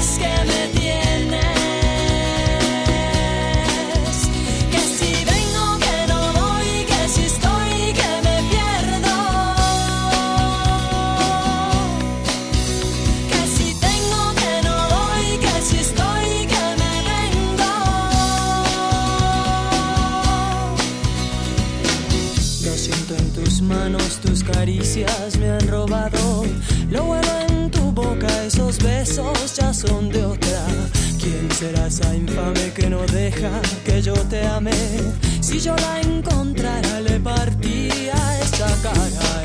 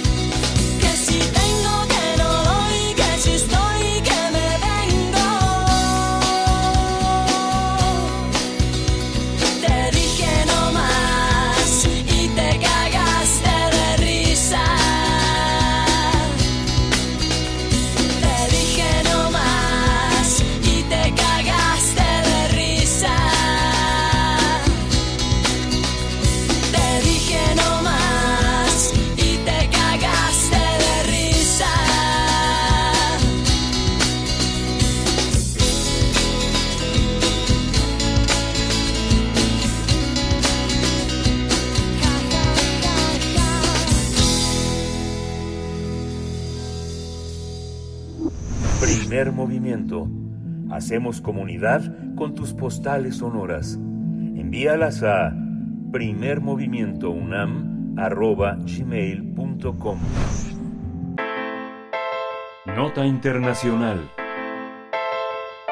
Una crisis política en Senegal desencadenó una ola de violencia en las calles, días después de que el presidente de, de Ma- Macky Sall pospusiera las elecciones para elegir a su sucesor hasta diciembre, la cual estaba prevista para el 25 de febrero. Es la primera vez que unas elecciones presidenciales se posponen en Senegal. Esto sucedió, este suceso se originó por una disputa entre el Poder Judicial y el Parlamento sobre la descalificación de algunos candidatos y la doble nacionalidad de otros. El mandatario afirmó que no tiene intención de postularse para un tercer mandato, pero algunos candidatos de la oposición han denunciado su retraso de la votación como un golpe de Estado. En tanto, al menos dos de los 20 candidatos que se han presentado han prometido ignorar el aplazamiento y seguir adelante con sus campañas electorales.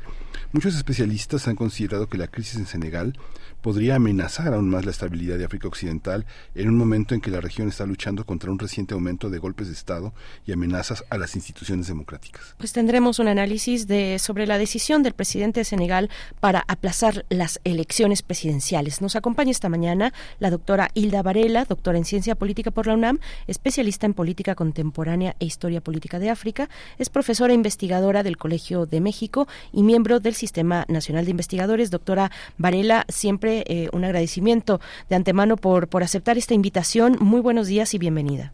Buenos días, muchas gracias. Muchas gracias, doctora. Eh, ¿cómo, ¿Cómo analizar este, este caso? Eh, eh, por una parte está el mundo interno de Senegal y por otra parte el contexto sociopolítico de África Occidental. Sí, bueno, aquí es importante un brevísimo panorama eh, interno de, de, Senegal.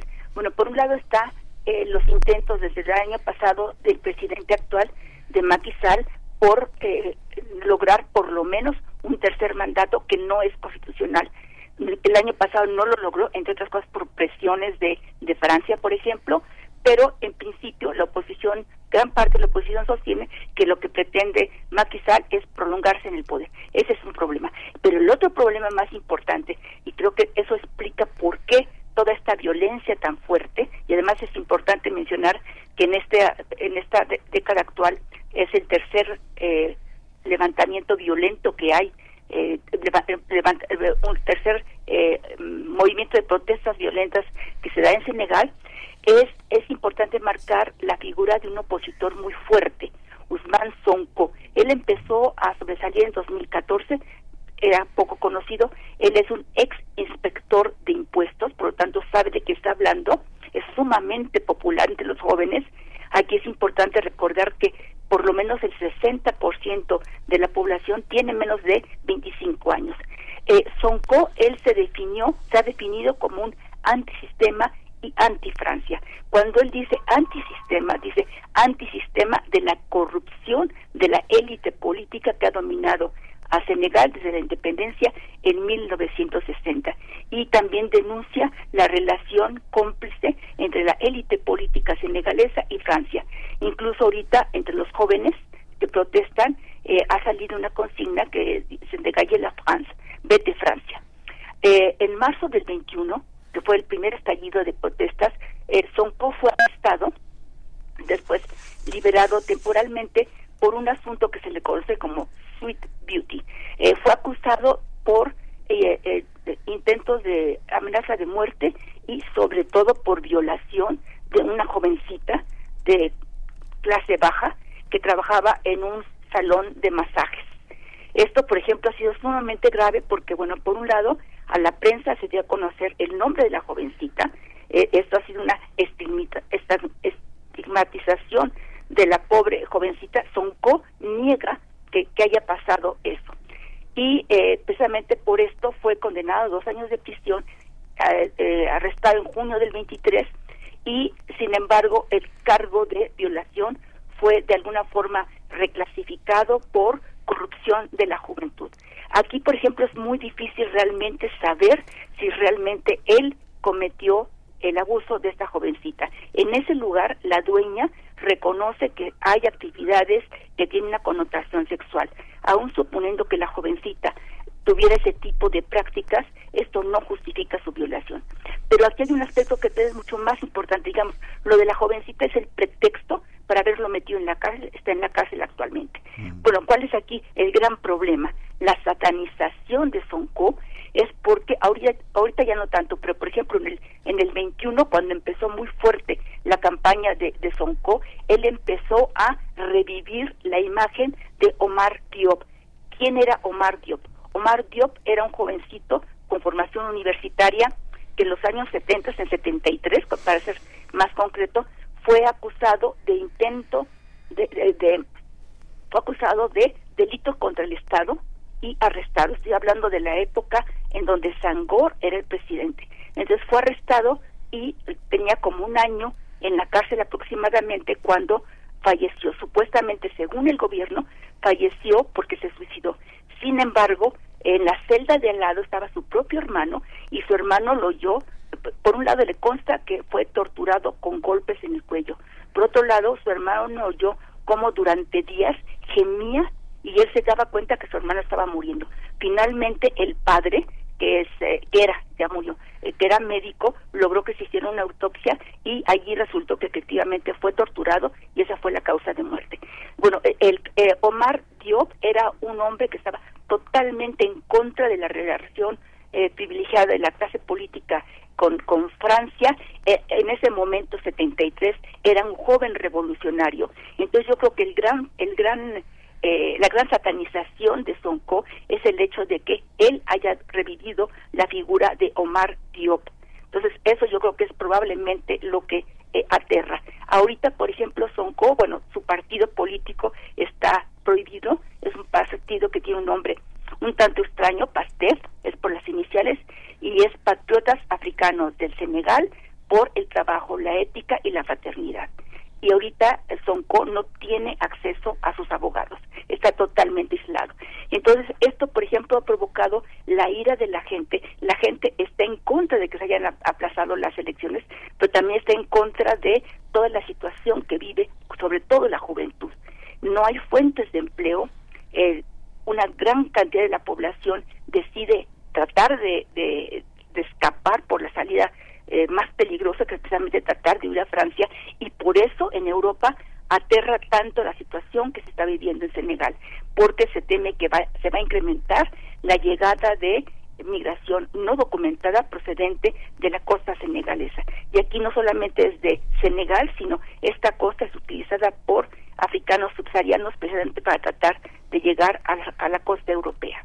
Sí, eh, doctora Hilda Varela eh, habla de este opositor muy popular entre los jóvenes que se eh, declara antisistema, antifrancia también. Cuando, cuando se dice antifrancia, ¿a quién se coloca como aliado?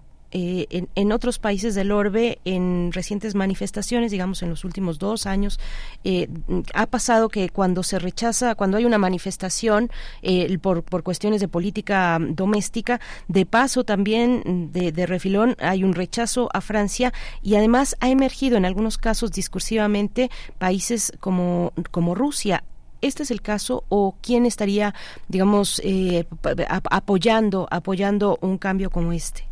Muy buena pregunta. En principio, las manifestaciones no se habla de un apoyo externo a la gente que simpatiza con Sonko. En ningún momento se ha, se ha mencionado esto. La figura de Rusia, por el momento al menos, no ha aparecido absolutamente para nada. Ellos están muy centrados en el problema interno de corrupción generalizada, de altos niveles de pobreza y de desempleo. Digamos que su foco es fundamentalmente la problemática sociopolítica y económica del país. Y aquí hay un aspecto que es importante mencionar. Ha tenido un crecimiento con sal, ha tenido un crecimiento económico muy importante, casi del 10% eh, Senegal, pero desde el 2014 fueron descubiertos importantes yacimientos de petróleo y sobre todo de gas natural y los planes son que a partir de este año del 24 van a ser van a empezar a ser ya eh, explotados estos yacimientos lo que implicaría mayor prosperidad. Y esto como lo ve la población como un incremento de la pobreza una marginación todavía eh, superior de ellos. Pero en principio no hay un planteamiento hacia el apoyo de una potencia extranjera hay una hay una parte también de que Usman Sonko también es, alguien que se ha acogido, lo identifican con una cercanía al mundo islámico, al mundo al mundo musulmán y que está a favor de la pena de muerte por endurecer las leyes contra la homosexualidad, aspectos que bueno que son compartidos con otro, en el en el orbe en el orbe árabe. ¿Cómo, ¿Cómo se observa esto? ¿Cómo lo, cómo lo ve? ¿Es cierto, doctora? ¿Es, es... Bueno, es importante mencionar que en general se, estima que por lo menos el 90% de la población senegalesa es musulmana. Y ahorita, por ejemplo, en este contexto de violencia, están levantando las voces en favor de que se tranquilice la población, de que se deje atrás la violencia, están destacando precisamente las voces de líderes musulmanes. Es muy importante la comunidad musulmana en Senegal, pero históricamente no ha sido una no son comunidades violentas, al contrario, son comunidades eh, más partidarias de, de la solidaridad eh, clásica, de las hermandades, en fin, mm. y eh, sería, digamos, más o menos por allí. Ahora, de Sonko yo en realidad no he leído que él en lo particular esté hablando de introducir la pena de muerte en Senegal. Lo que él fundamentalmente subraya es el problema de la corrupción y los altos niveles de pobreza. No he leído nada en que Sonko, y Sonko obviamente, bueno, eh, gozaría de la simpatía de sectores musulmanes en otras partes del mundo porque él mismo es musulmán, igual que lo era Omar Diop, eh, subrayo prácticamente el 90% de la población es musulmana. Entonces sí, indudablemente hay una gran simpatía por comunidades musulmanas en otras partes del mundo y de comunidades musulmanas en otras partes del mundo hacia el movimiento que encabeza este líder opositor. Sí, doctora, por último, bueno, ya nos vamos acercando al cierre, pero eh, eh, organizaciones como Amnistía Internacional, concretamente Amnistía Internacional, eh, también, bueno, ha denunciado y ha estado informando, dando seguimiento a las manifestaciones en Senegal ante este momento sociopolítico que atraviesa y denuncia el uso, el uso de medios letales en, en, en las manifestaciones por parte de los cuerpos policiales ¿Qué, decir? Hay eh, ya el, bueno, el fallecimiento, el asesinato de tres personas, uno de ellos menores de edad, un, menor de edad de 16 años, mm, cientos de, de, arrestos de manera violenta. ¿qué, ¿Qué decir de esto que se está gestando en las calles también? Bueno, aquí una cosa que es importante es que hay organizaciones de la sociedad civil muy importantes en Senegal, generalmente poco conocidas eh, fuera de, Senegal. Y lo que es interesante es que en esta coyuntura se están uniendo para formar coaliciones colectivos, como ellos les llaman, ¿no?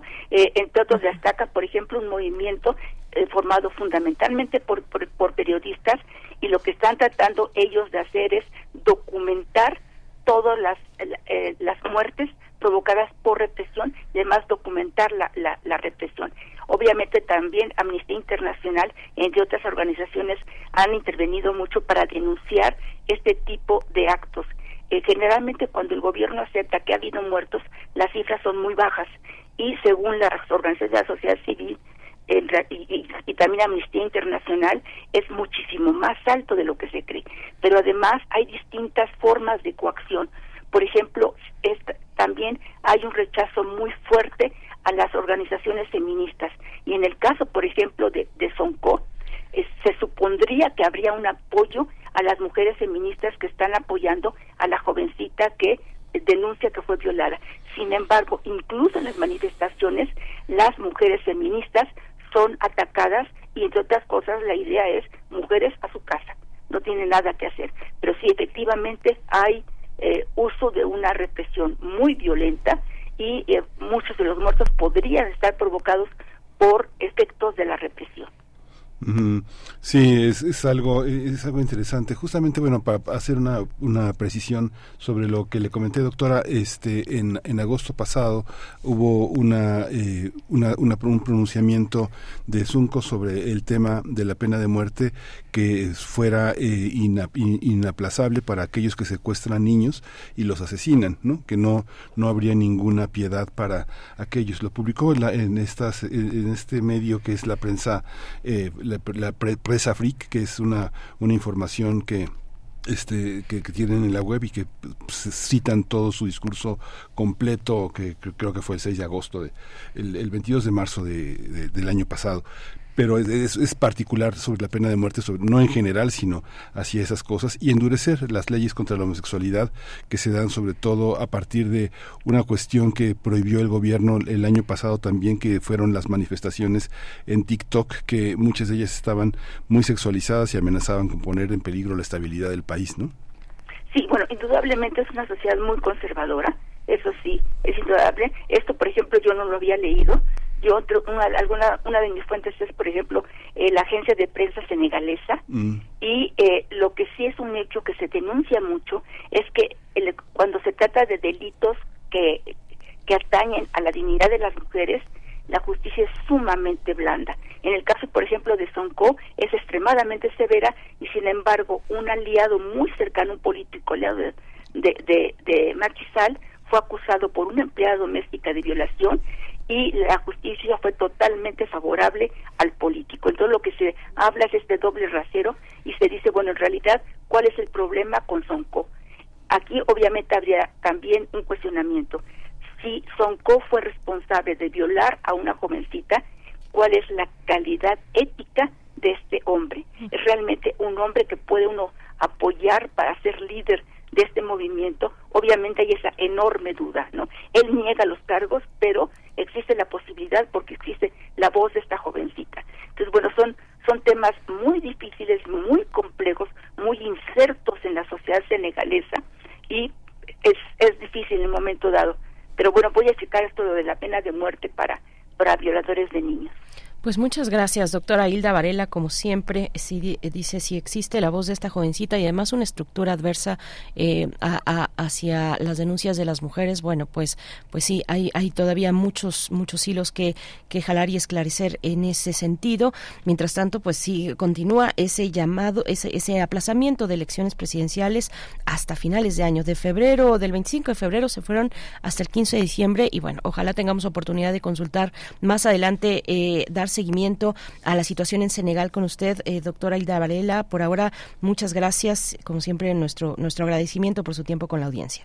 Muchas gracias a ustedes. Un gran saludo. Un gran saludo, doctora. Gracias, otro de vuelta.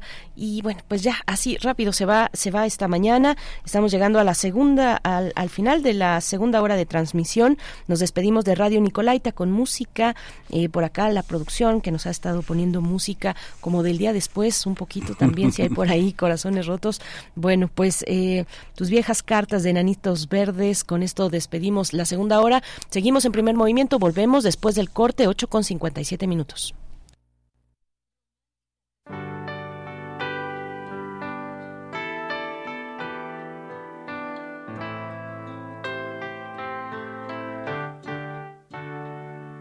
Estuve leyendo tus viejas cartas donde me hablabas de amor.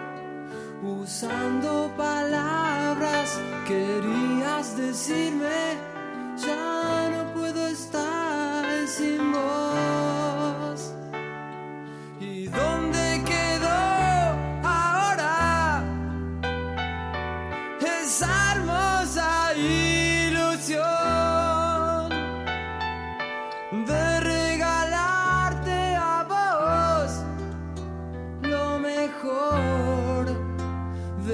amor?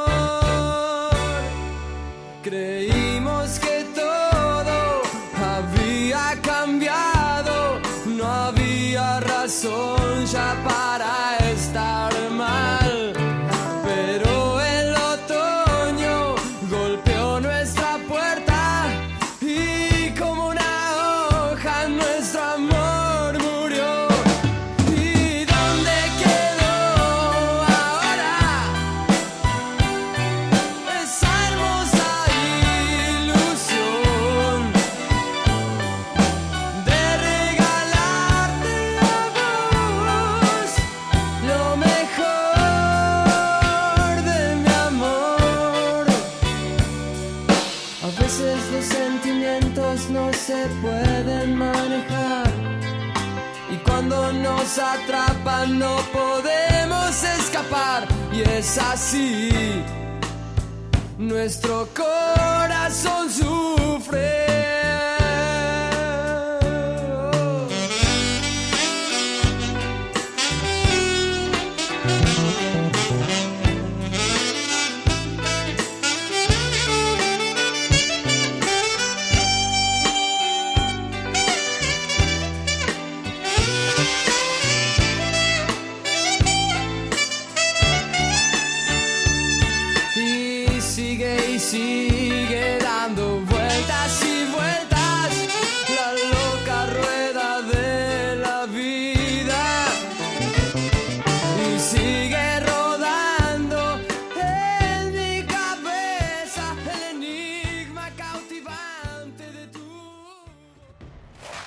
Encuentra la música de primer movimiento día a día en el Spotify de Radio UNAM y agréganos a tus favoritos.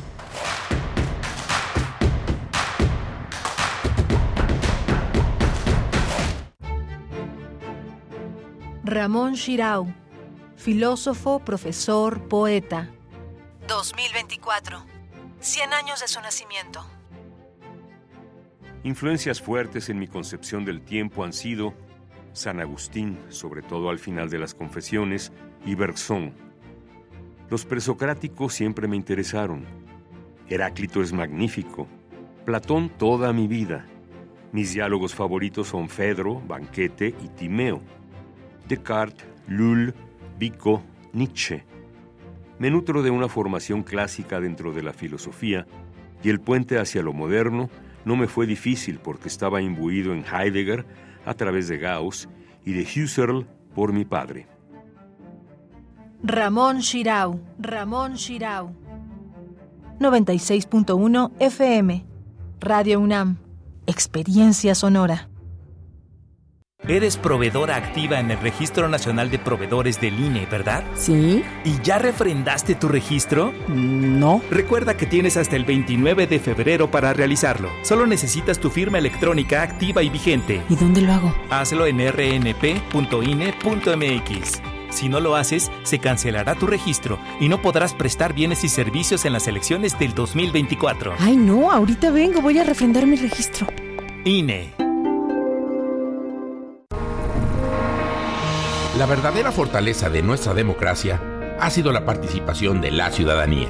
En el Tribunal Electoral de la Ciudad de México trabajamos para defender tus derechos político-electorales. Cada elección ha sido un paso hacia un futuro más justo y transparente. Con orgullo, celebramos 25 años de proteger las elecciones en nuestra ciudad. Tribunal Electoral de la Ciudad de México. 25 años garantizando justicia en tu elección.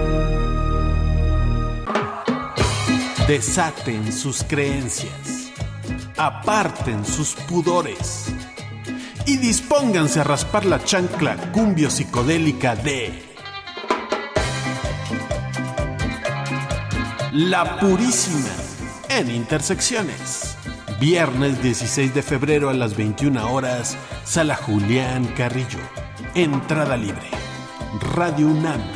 Experiencia sonora.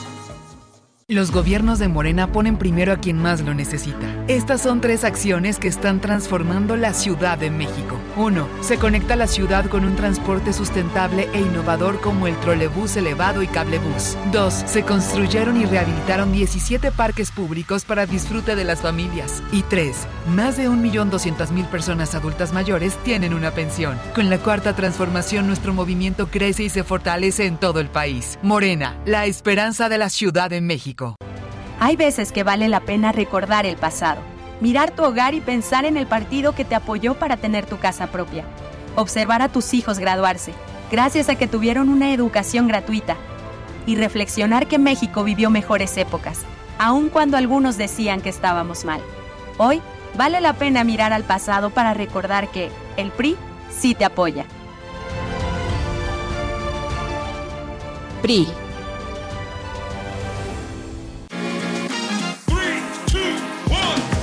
Libros, conferencias, música, talleres y más sorpresas esperan por ti en la edición 45 de la Feria Internacional del Libro del Palacio de Minería. Sintoniza Escaparate 961 el viernes primero de marzo a las 3:15 pm. Por el 96.1 de FM.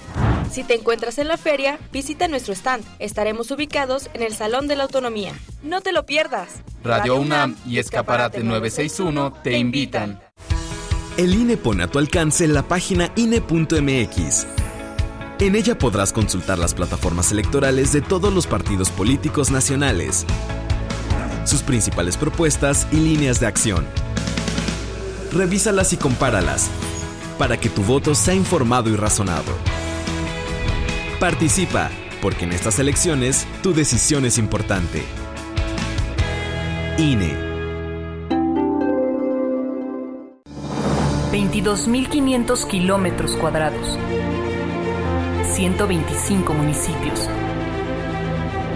12.7 millones de votantes, más de 15 procesos electorales, cerca de 30.000 asuntos resueltos, un tribunal electoral. Tribunal Electoral del Estado de México, Justicia Electoral al servicio de la ciudadanía. Queremos escucharte. Llámanos al 55 36 43 39 y al 55 36 89 89. Primer movimiento. Hacemos comunidad. Hola, buenos días. Ya son las 9 de la mañana con 5 minutos de este jueves jueves de Mundos Posibles, 15 de febrero.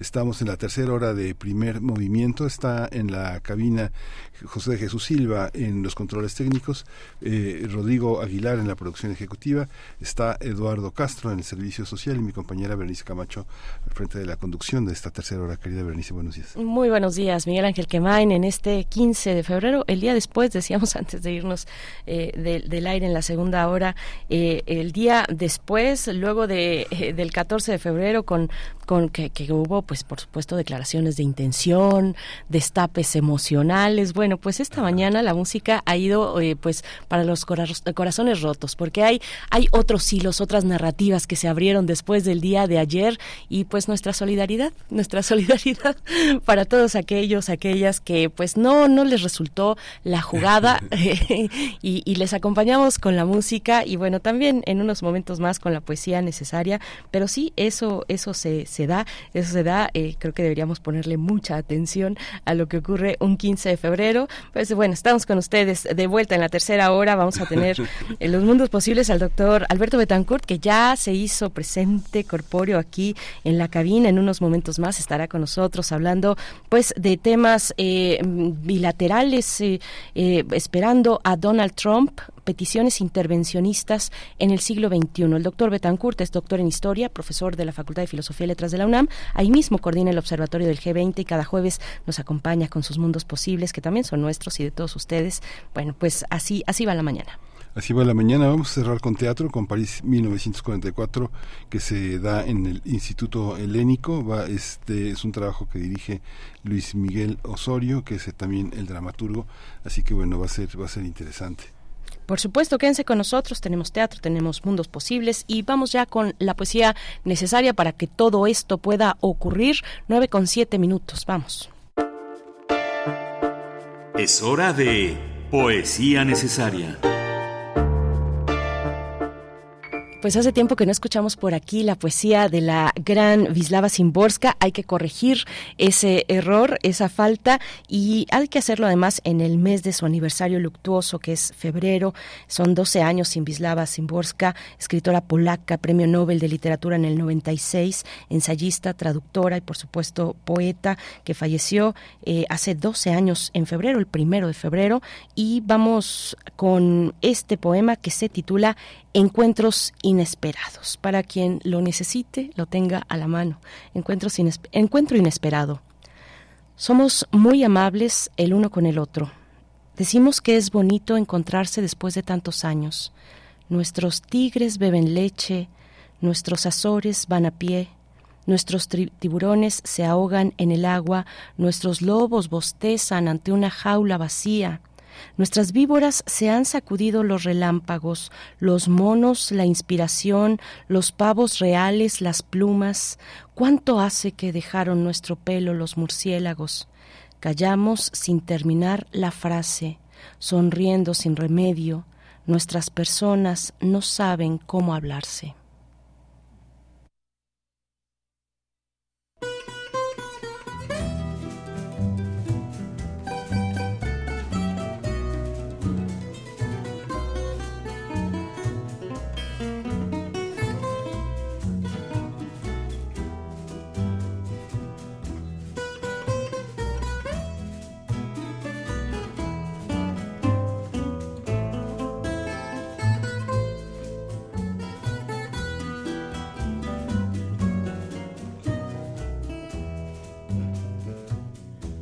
Te importa que te ame si tú no me quieres ya? El amor que ya pasado no se debe recordar.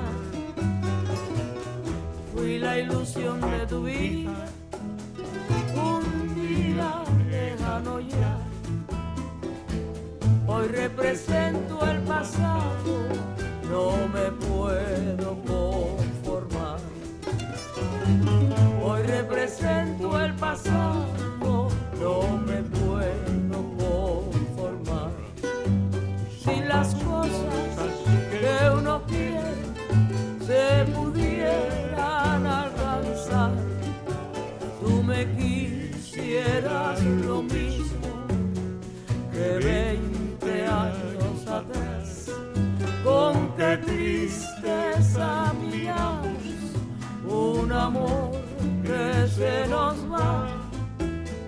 Es un pedazo del alma que se arranca sin piedad. Es un pedazo del alma que se arranca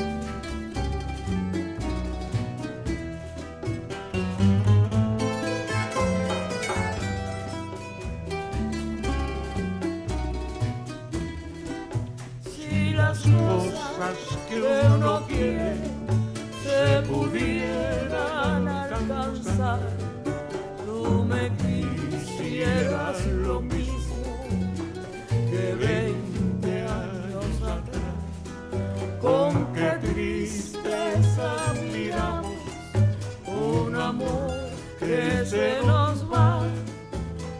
Es un pedazo del alma que se arranca sin piedad. Es un pedazo del alma que se arranca sin piedad.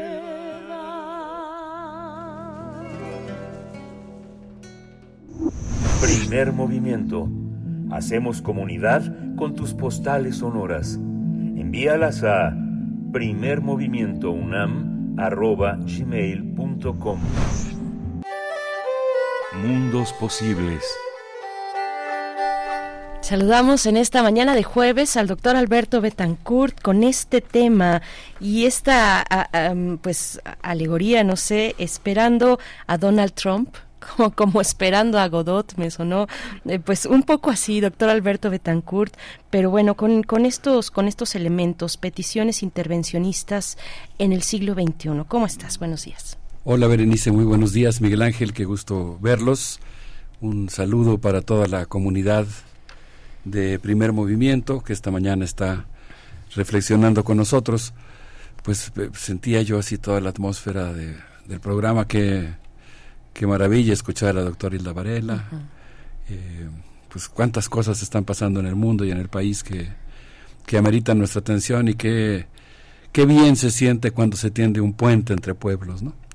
Yo quisiera hoy, eh, por eso puse este título, comenzar mi intervención evocando al gran investigador eh, del estado de Chihuahua, eh, José Luis Orozco, que tiene justamente un libro que habíamos evocado ya aquí en alguna ocasión, que se llama exactamente Esperando a Donald Trump, y yo quisiera hacerlo en el contexto de una serie de acontecimientos que me parece que ameritan toda nuestra atención, entre los cuales yo destacaría el discurso que pronunció eh, la precandidata Xochitl Galvez en el centro Woodrow Wilson en Washington, D.C., en donde hizo una serie de afirmaciones eh, en las cuales solicita la intervención de diversos actores estadounidenses, entre ellos el presidente Joe Biden, en el proceso electoral mexicano. Son peticiones intervencionistas que desde mi punto de vista eh, es importante conocer eh, y que tienen una enorme gravedad.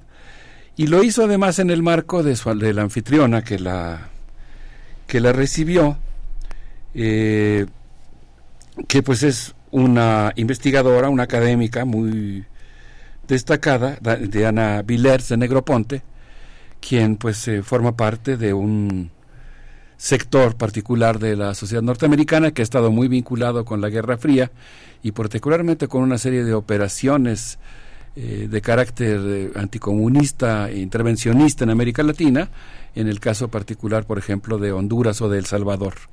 La familia Negroponte, que, cuyo uno de sus integrantes, Dimitri Negroponte, el esposo de la anfitriona de la precandidata Xochil Gálvez en el centro Woodrow Wilson, pues fue embajador en México y pues tiene una larga historia de la cual quisiera yo hablar en un momento más. Y en ese contexto, pues yo quisiera insistir en la importancia que tiene en el siglo XXI que los mexicanos tengamos claro eh, el valor de nuestra soberanía y la necesidad de defenderla con toda nuestra inteligencia, con todo nuestro ahínco. Entonces, pues si les parece bien, podríamos empezar evocando este gran texto llamado Esperando a Donald Trump. Por supuesto, doctor Alberto Betancourt. Hago un breve paréntesis porque yo solo tenía conocimiento del título de esta de esta intervención tuya, bueno, de esta participación, y yo pensaba en términos republicanos, pero me sorprendes cuando hablas de Xochitl Galvez y este discurso en el centro Woodrow, Wilson. Eh, por favor. Gracias. No, sí, es que se conjuntan dos cosas diferentes. La primera es que nosotros estamos viviendo un momento en la historia de los Estados Unidos muy especial, con una sociedad extraordinariamente crispada, en un momento de mucha tensión, en un contexto de reflujo internacional de la influencia norteamericana, lo cual marca condiciones de cierta desesperación por parte de lo que creo que con toda propiedad podríamos llamar el imperialismo norteamericano. Y yo creo que eso nos pone a nosotros como mexicanos en la necesidad de asomarnos a actualizar permanentemente y de la manera más sofisticada posible nuestro conocimiento de varias entidades que se sobreponen pero no son las mismas, el pueblo estadounidense, la sociedad norteamericana, el Estado de los Estados Unidos como Estado, el gobierno norteamericano y los diversos actores, poderes fácticos eh, de lo que podríamos llamar el Estado profundo en Estados Unidos. En el texto Esperando a Donald Trump, el investigador José Luis Orozco se pregunta cómo explicar el, surgimiento de un personaje de esta naturaleza en un país que es emblema de la democracia, la ley y el orden. E intentando responder a una pregunta tan difícil, que además, pues ahora vuelve a cobrar contexto porque él escribe el libro que alude más bien a la emergencia del Ku Klux Klan en la década de los años 20, a la fuerza que adquirió el fascismo en la sociedad norteamericana en el periodo de entreguerras de, del siglo pasado, pues ahora esa pregunta vuelve a cobrar fuerza porque desafortunadamente estamos en un contexto en el que cabe la posibilidad y tiene un cierto grado de probabilidad que, que Donald Trump vuelva a ocupar la presidencia de los Estados Unidos.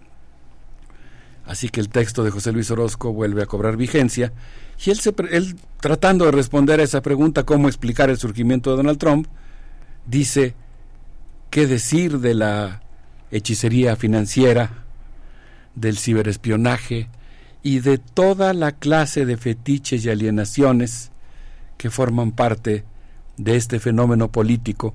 Fascismo, dicen unos, populismo, dicen otros. ¿Cómo mutó el populismo anticapitalista en defensor de la mayor oligarquía capitalista de la tierra?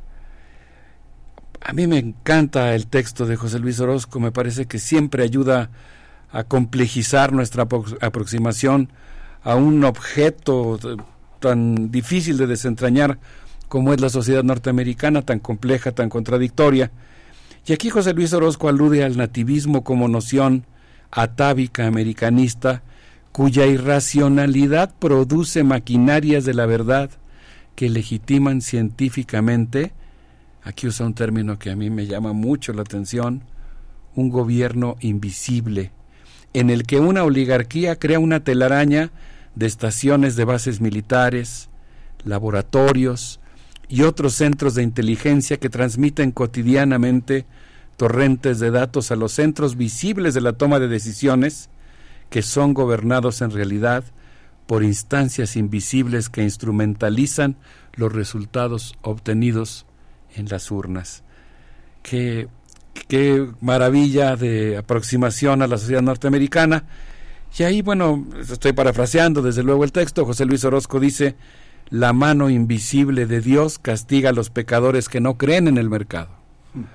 Y luego, todavía con este humor fino, dice, ya sean indígenas, negros o cobrizos, pecadores que no creen en el mercado, bajo un impetuoso fundamentalismo, eh, emerge una presidencia de carácter darwinista, algo que, que alguien se hubiera imaginado imposible ya en el siglo XXI, como, tantas, como tantos actos bestiales que estamos presenciando. Y cierra diciendo que la seguridad nacional es la máxima que desborda y subordina cualquier otra doctrina, valor, ley, institución, creencia democrática. La seguridad nacional es una palabra que yo siempre que la escucho desconfío. Prendo todas las alertas de la vida democrática de lo que más importa que es la soberanía popular nacional democrática y casi siempre cuando por alguna razón, sé que es un concepto técnico, habrá en la comunidad universitaria muchos que utilizan con toda propiedad el, el concepto, pero yo la verdad es que cuando escucho el término de seguridad nacional siempre prendo mis alertas de amenaza a la democracia. Y este es el concepto que, que hoy inspira pues esa eh, utilización de la fuerza bruta cada vez que alguien amenaza a la plutocracia. Y en ese contexto, el día 5 de febrero, el día del aniversario de nuestra Constitución, la precandidata Xochitl Galvez visitó el centro Woodrow Wilson, eh, en donde pues pronunció un discurso que tiene aristas que a mí me parecen muy preocupantes de diverso tipo, quisiera yo hoy remitirme no a hacer comentarios o expresar mi opinión sobre los temas que toca, sino llamar la atención en este ejercicio que hacemos cotidianamente aquí en Mundos Posibles y en Primer Movimiento de convocar, digamos, a la digámoslo así, un poco bromeando, a la formación de un gran círculo de lectura en el que nos vamos haciendo de, de, fuentes básicas para entender la historia contemporánea de México y leyendo documentos que nos parecen importantes. Y yo creo que el texto del discurso de Xochitl Galvez en el Centro Woodrow Wilson es uno de esos documentos que hay que leer para estar entendiendo lo que pasa. Y yo quisiera destacar aquí pues una serie de afirmaciones que ella hizo en, en ese lugar, que pues tienen un corte de una petición intervencionista en los asuntos internos de nuestro país, asunto que me parece eh, muy grave y que me parece que merita toda nuestra atención. En primer lugar, la precandidata dijo, el general Fangins, eh, comandante del Comando Norte, dice que México es controlado en casi una tercera parte de su territorio por el crimen organizado. Se equivocó porque el comandante del Comando Norte es Van Herk, no Van Jins, como ella lo mencionó, pero es una de las primeras afirmaciones que ella hizo. No voy a repetir, eh, desde luego, todo el discurso. Es un discurso que lleva más o menos 35, 40 minutos, pero voy a citar algunos momentos de esa intervención. Ella dijo, por ejemplo, la voy a parafrasear, pero voy a ser muy cuidadoso de ser lo más apegado posible a la idea que ella menciona y a los términos que ella utiliza. Ella mencionó, por ejemplo, que México es actualmente socio de Estados Unidos, pero no es un aliado. Y no es un aliado geopolítico porque coquetea con Rusia y China y amenaza en convertirlos con sus aliados. En el contexto que estoy mencionando, pues estamos hablando de un país crispado. Es una afirmación muy fuerte la que ella está haciendo. Posteriormente, dijo, está en el interés de millones de mexicanos que Estados Unidos sea socio y aliado de México. El presidente Andrés Manuel López Obrador quiere mantener lejos a Estados Unidos. Y redondeó la idea diciendo, insisto en que le estoy parafraseando, pero con mucho cuidado de ser lo más apegado posible para no traicionar sus ideas o sus palabras, sino replicarlas en su espíritu, eh, dijo que esto es un acto ofensivo y humillante. Soldados del ejército ruso marcharon en la Plaza de la Constitución y en otra ocasión, en el Día de la Independencia, de manera humillante para quienes amamos la libertad, el presidente invitó al dictador José Díaz Canel, sí, porque el error fue de ella, el presidente de la República de Cuba se llama Miguel Díaz Canel, pero ella lo citó, no sé si ella o la traducción, porque yo escuché, escuché varias veces el discurso para, para eh, hacer un ejercicio riguroso al citar sus, sus ideas, eh, lo escuché dos veces en español y después lo escuché varias veces en inglés. La última ocasión lo escuché en inglés, desconozco si quien comete el error con el nombre del presidente de Cuba fue la propia precandidata o fue la traductora, pero en la traducción en inglés alude al presidente de Cuba como José Díaz Canel en lugar de Miguel Díaz Canel. Posteriormente, la precandidata dijo necesitamos acuerdos más profundos que fortalezcan la seguridad regional y dijo yo en mi carácter de precandidata no puedo hacer todavía proposiciones, pero expertos me han dicho, me han planteado la necesidad de crear una agencia binacional de aduanas para América del Norte, con personal altamente capacitado y con el doble mandato de detener el, el, tráfico de fentanilo que llega desde Asia y el contrabando de armas de fuego de Estados Unidos a México. Es decir, lo que está proponiendo es una cuestión que hemos abordado aquí en diversas ocasiones es que las aduanas dejen de ser una instancia del gobierno de México y se conviertan en una instancia binacional entre México y Estados Unidos con personal binacional. Un, un, acto que implicaría desde luego pues una concesión de un espacio fundamental de la soberanía mexicana y que además es un acto eh, bastante incoherente porque ella había cuestionado en algunos meses anteriores la idea de que fueran militares mexicanos los que estuvieran en, a cargo de las aduanas.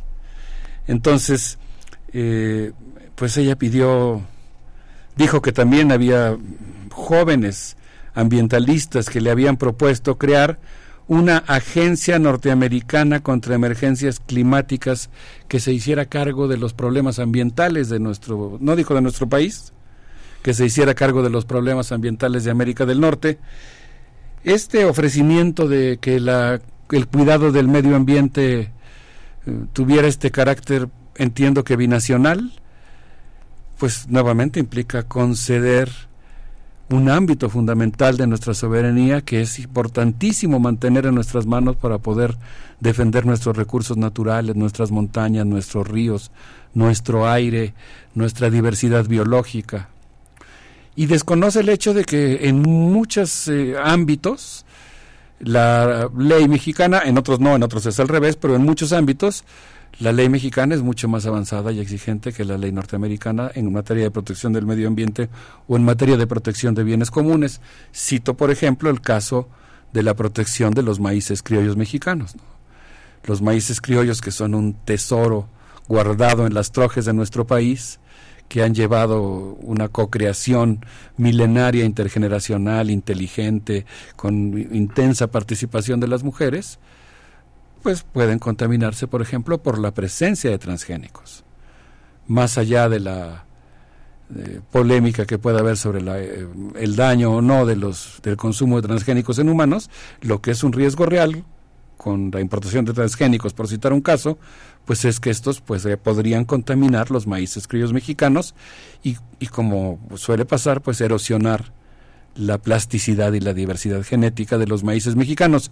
Lo pongo solamente como un ejemplo de algunas de las cosas en las que nuestro gobierno o nuestra sociedad o la relación societal entre nuestra sociedad y el gobierno pues han podido llegar a conceptos que son más cuidadosos de la biodiversidad que los que pueden existir en Estados Unidos.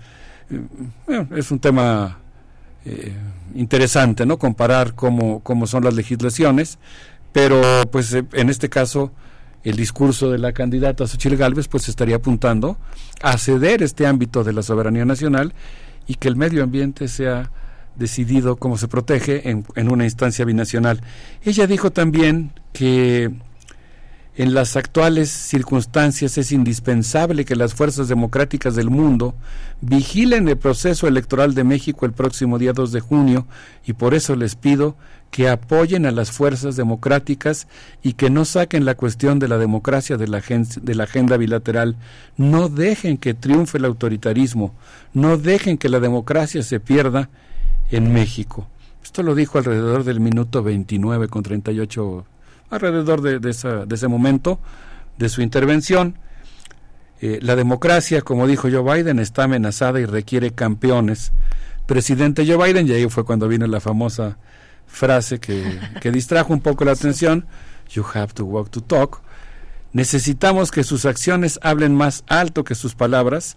Trabajemos juntos para que México sea soberano, democrático y aliado confiable de los Estados Unidos. Dijo más cosas, ofreció proteger los intereses de las compañías norteamericanas en materia de electricidad, eh, y otras, eh, algunos otros puntos que no me da tiempo ahora de mencionar en mi intervención, pero yo considero que esta intervención que ella hizo en el Centro Woodrow Wilson es, eh, forma parte muy importante de la historia contemporánea de México. Desde mi punto de vista, pues resulta muy preocupante, específicamente en el punto que tiene que ver con la petición de que haya fuerzas fuera de nuestro país que estén atentas a la defensa de la democracia. Y yo me parece que en ese sentido que es muy importante conocer el documento y, y entender la gravedad de las eh, declaraciones que ella hizo. Gracias, doctor Betancourt. Qué importante hacer este este desglose de un, de un, de un discurso que, que no vimos, yo creo, en su en su totalidad, muchos, porque además nos vamos con eh, pues con lo más viral, con aquellos videos, con esta frase esta frase en, en, inglés, en, fin, con, con, con la candidata eh, saliendo, brincando en un ánimo muy muy infantil. Nos vamos con esos con esos elementos muy muy muy inmediatos que se ponen ahí en redes sociales, que se hacen virales, pero que luego de escuchar este desglose que haces de ese discurso en los Estados Unidos, en ese lugar, en el centro Woodrow Wilson, eh, pues uno se pregunta si eh, eh, qué pasa con si, si, la candidata tiene conciencia de los alcances de un discurso como este. Yo así voy a dejar nada más esa pregunta: a quién se dirige, con qué con qué intención, qué alianzas quiere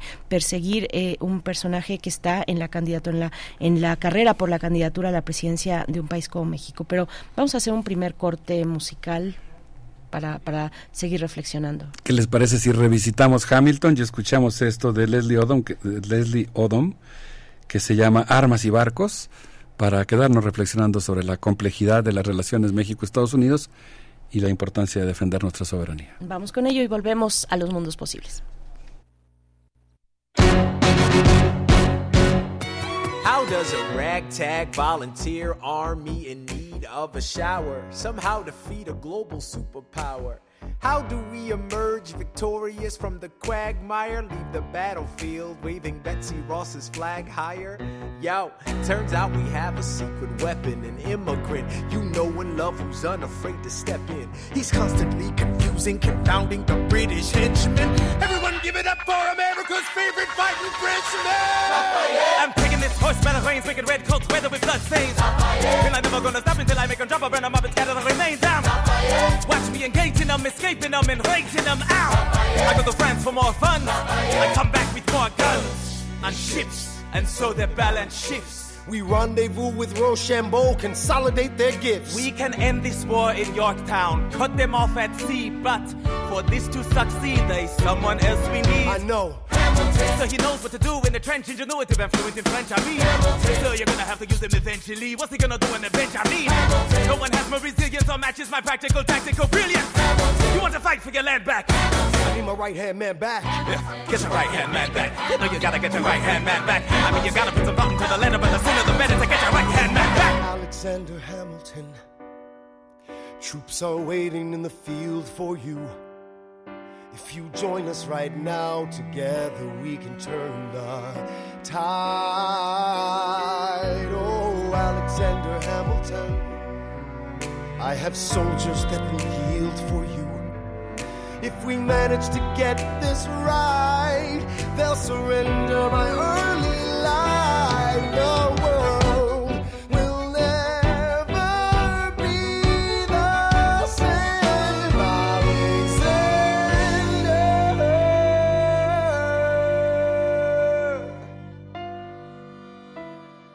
9 con 33 minutos. Estamos con el doctor Alberto Betancourt en esta mañana de Mundos Posibles, esperando a Donald Trump, peticiones intervencionistas en el siglo XXI y has hecho esta disección de los elementos, eh, de elementos muy destacados en el discurso de Xochitl Galvez, eh, candidata a la presidencia de México por el eh, Precandidata. precandidata todavía precandidata a la presidencia de México por el eh, sector opositor en el centro Woodrow Wilson el 5 de febrero. Además, la fecha, pero bueno, continuamos escuchándote. Sí, muchas gracias.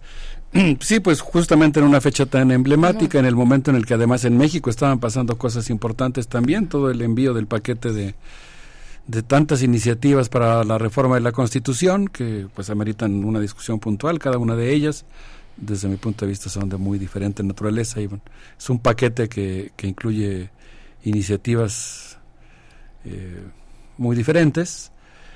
Mientras eso estaba ocurriendo, pues en el centro Woodrow Wilson, eh, la precandidata Xochitl Gálvez hacía esta petición de que el presidente de los Estados Unidos eh, pusiera en práctica y predicara con el ejemplo su idea de que hay que defender la democracia en los distintos rincones del mundo y que lo hiciera valer en particular en el caso de las elecciones en México. Al día siguiente, el día 6 de febrero, Ildefonso Gua- Guajardo, eh, a quien ella evocó en su intervención eh, como, como su principal asesor económico, declaró al diario The Hill que sospecha que detrás de la movilidad de personas procedente de Venezuela y Nicaragua se encuentra la mano de Rusia. Así que pues fue toda una, eh, digamos, una línea editorial, ¿no? Que intentaba mostrar esta amenaza de la eventual alianza entre México, Rusia y China, eh, jugar con esa, digamos, con ese viejo fantasma anticomunista para ganar sectores de la sociedad norteamericana.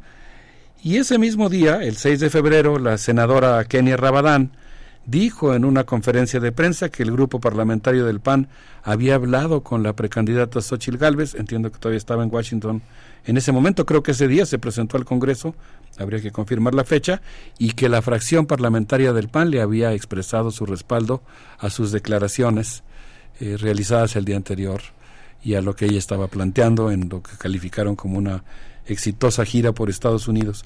Yo quisiera ahora detenerme, Berenice Miguel Ángel, eh, amigos del auditorio, en cómo la sombra de la familia Negroponte se asomó en el proceso electoral mexicano a partir de esa conferencia. La anfitriona de la conferencia, una de las dos de los dos anfitriones que estuvieron ahí, eh, la anfitriona de la conversación fue Diana Villiers Negroponte, esposa del diplomático John Dimitri Negroponte, quien habría que decir convirtió Honduras en un portaaviones estadounidense para lanzar ataques desde la, desde la frontera con Nicaragua, de la contra que entraba a aterrorizar y a, a hacer barbaridad y media.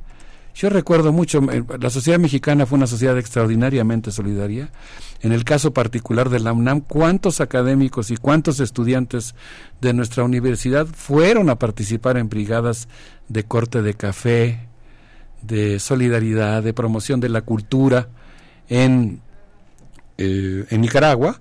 Y yo me acuerdo así haber recibido una llamada de, de amistades muy queridas que estaban, por ejemplo, en Estelí, Nicaragua, diciendo que había llegado la contra y que habían empezado a disparar con morteros desde, contra la población.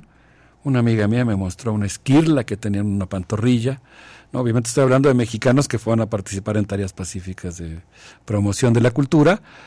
Y esas organizaciones criminales de contras que, que entraban a sembrar el terreno en Nicaragua, eh, se organizaban o de, tenían su logística a partir de 18 bases eh, aeroportuarias que se crearon en la frontera entre Honduras y Nicaragua en el momento justamente en que John Dimitro Negroponte estaba a cargo de este proceso de conversión. John Dimitri Negroponte fue además embajador de México entre 1989 y 1993. Al final de ese periodo un funcionario de la CIA eh, declaró en Estados Unidos que México era el mayor centro de espionaje del mundo. Y bueno, eh, la familia Negroponte, y particularmente el diplomático que estoy citando, convenció al gobierno de su país de aceptar la propuesta del, del Tratado de Libre Comercio de América del Norte, propuesto eh, en aquel momento y que estaba en discusión en el Congreso. Y como embajador de la ONU, un poco para pues, eh, evocar estos aires de familia, eh, ustedes recordarán aquella famosa escena en la que Colin Powell, siendo eh, secretario del Departamento de Estado de los Estados Unidos, en una intervención, entiendo que en la Asamblea de Naciones Unidas, recuerdo, se presentó con una probeta en la que mostraba supuestas armas químicas que se estaban produciendo en Irak. La persona que estaba a su lado era John Dimitri Negroponte. En el caso de la entrevista en el, en el centro Woodrow Wilson, la anfitriona, eh, Daniel Villiers Negroponte, esposa del diplomático, con una carrera propia, con una larga trayectoria de publicaciones en defensa de, la democracia, en lo que ella concibe como, como la defensa de la democracia en América Latina, que está muy vinculada con esta línea intervencionista, le dijo a Xochitl Galvez al terminar su intervención, usted es un misterio. Usted viene vestida aquí como una empresaria poderosa, muy elegante, pero muéstrenos realmente quién es. Quítese por favor el saco. Entonces Xochitl Galvez se puso de pie, se quitó el saco y mostró un huipil. Y ella dijo, por favor, vea nada más qué prenda tan hermosa tiene aquí la precandidata. Se paró y se acercó a acariciar el bordado. Eh, se acercó a hacerle fiestas, digamos, a la, a la prenda. Posteriormente, la periodista Dolly Esteves, que hizo eco de la eh, campaña de que se estaba afectando al INE, le hizo una serie de preguntas sobre cómo proponía la precandidata Xochitl Gálvez que Estados Unidos interviniera o vigilara o defendiera la democracia durante el proceso electoral en México. Y Xochitl Gálvez, eh, bueno, y ahí en ese momento, la anfitriona, eh, Diana Vilers le dijo a la precandidata Xochitl Gálvez, díganos por favor qué es lo que usted fue a hacer a la Organización de Estados Americanos. Y la precandidata Xochitl Gálvez respondió, fui a pedirle que envíen observadores a las elecciones en México. Entonces, bueno, pues lo que estamos viendo es pues un, una serie de declaraciones que están eh, auspiciando la intervención del gobierno norteamericano, de distintos agentes eh, sociales norteamericanos, que estén atentos, vigilantes y que mantengan el tema dentro de la agenda bilateral. Así que a mí me pareció que, pues, dada la importancia que tiene para nosotros los mexicanos el ejercicio de nuestra soberanía popular, pues es muy importante que nosotros tuviéramos en cuenta estos, eh, estos dichos, digamos. Es muy importante. Sí, micrófono por acá. Es muy importante eso que señalas, Alberto, porque finalmente cuando uno observa el tejido, el tejido de la oposición y los intereses, hay un entramado fino, complejo y que no, no merece la descalificación de, ah, los conservadores nada más, sino que es un entramado que busca adueñarse del país, como lo hizo este, en este, como lo ha hecho en este siglo, desde Fox, Calderón y Peña Nieto. Y lo que apuntas finalmente Tú formas parte y has fundado un observatorio de medios en la Facultad de Filosofía y Letras eh, muy importante, periodístico, también del G20, que es eh, muy importante para no irnos con estas partes virales tan superficiales que solamente se quedan en lo anecdótico, ¿no? sino que tienen un trasfondo intervencionista que podemos localizar desde los años 60 en México y en Latinoamérica. ¿no? Ay, pues muchas gracias por tus palabras, Miguel. Sí, yo creo que es muy importante ahora ver cómo los medios amplifican o desvanecen eventos muy importantes. Yo diría que todo el tiempo están desembarcando los marcianos, como en, la crónica de Wells, ¿no? Así de, eh, siempre hay esta dialéctica entre lo que nos proponen los medios y lo que queremos creer o no queremos creer los ciudadanos. Y en ese contexto, pues es muy importante mantenernos informados, tener una mirada crítica. Y en este caso, pues yo pensaba, como específicamente el concepto de soberanía popular, formulado en los sentimientos de la nación por José María Morelos. Yo me acuerdo de mis clases, perdón que luego evoque eso, pero es que es inevitable siendo miembro de una comunidad como la Facultad de Filosofía y Letras. Me acuerdo de mis primeras clases en la facultad, escuchando a una profesora contarnos la historia del siglo XIX mexicano y decir, eh, ponernos a leer el derecho divino de los reyes, ¿no? Y todas las concepciones de la teoría política eh, de los siglos XVIII, XIX, ¿no?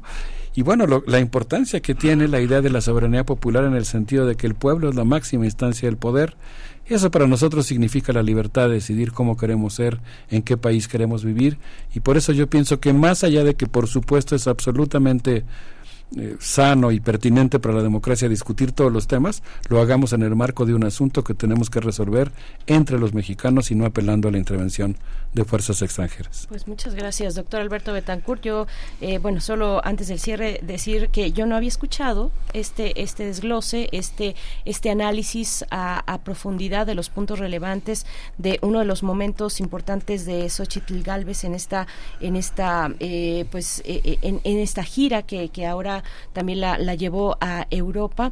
Eh, había escuchado otros, había escuchado desde, desde los que van a, a restarle importancia, a infantilizar un evento como este, hasta los que le hacían loas no a su a, su arrojo de ir a la seguridad de, de, ir de la precandidata de estar ahí por ahí eh, decía Aguilar Camín no eh, a diferencia en contraste con el presidente López Obrador con esta actitud eh, provinciana creo que era la palabra que utilizaba de tenerle mucho miedo al exterior de no querer salir quedarse aquí donde pues en, en su país en fin.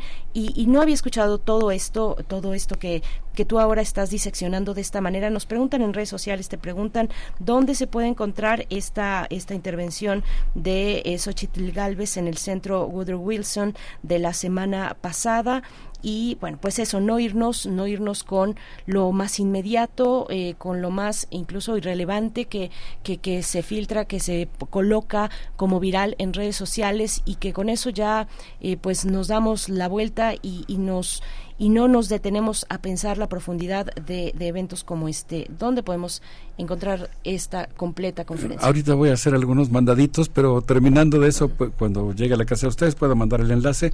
es muy fácil buscarlo entrando al centro Woodrow Wilson, pero si gustan se los mando para que nuestra apreciada compañera Tamara Quiroz nos haga el favor de compartirlo y puedan escuchar directamente la intervención de la precandidata y aludir. Y yo insisto en mi idea principal, se vale discutir todos los temas, y obviamente hay muchas cosas que hay que discutir en México y con vehemencia, ¿no? con argumentos pero lo que yo creo que sí tiene que ser una pauta es que tiene que ser en el ámbito de un asunto que tenemos que resolver entre los mexicanos porque el proceso electoral nos incumbe a los mexicanos. Así que como estamos todavía en los efluvios del 14 de febrero, yo les quisiera proponer que nos eh, despidamos con un torrente pasional, Seiba Cuicani, con esto que se llama La vida es una y que creo que podemos eh, disfrutar en este momento histórico de nuestro país. Por supuesto, muchas gracias, doctor Alberto Betancourt. Se queda esta, como todas tus eh, intervenciones en este espacio, en el sitio de podcast, radiopodcast.unam.mx a la tarde. Ya estará por ahí para que lo vuelvan a escuchar o quien llegó tarde, pues no se pierda esta, este análisis, esta reflexión tuya. Nos quedamos con esta propuesta musical y volvemos.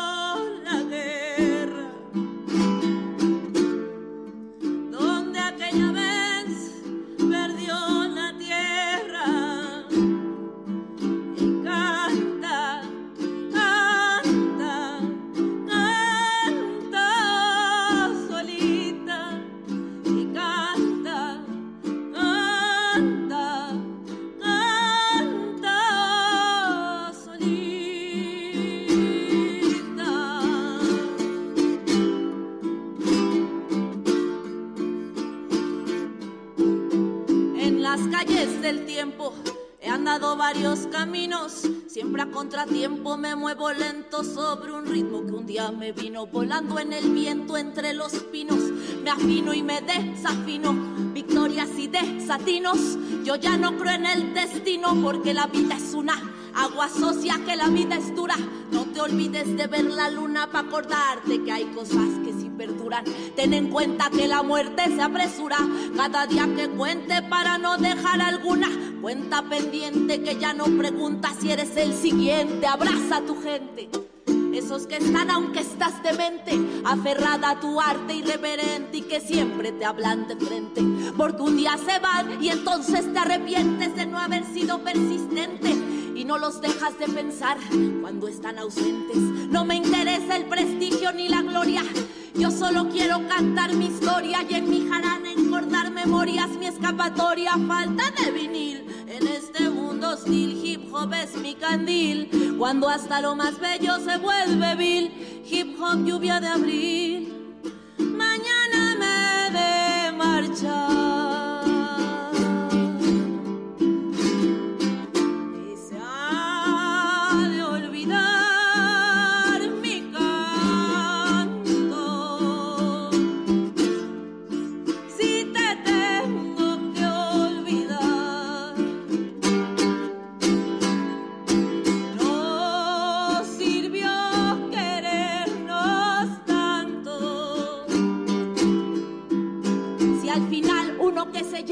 Banales cosas son como rosas que se secan, solo nos queda recordar a las personas bellas y el brillo de aquellas estrellas que un día miraste al lado de ellas.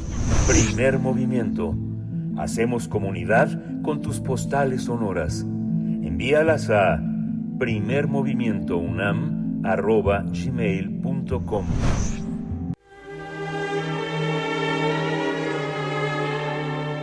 Teatro, teatro, teatro. Corre el telón y disfruta de la función.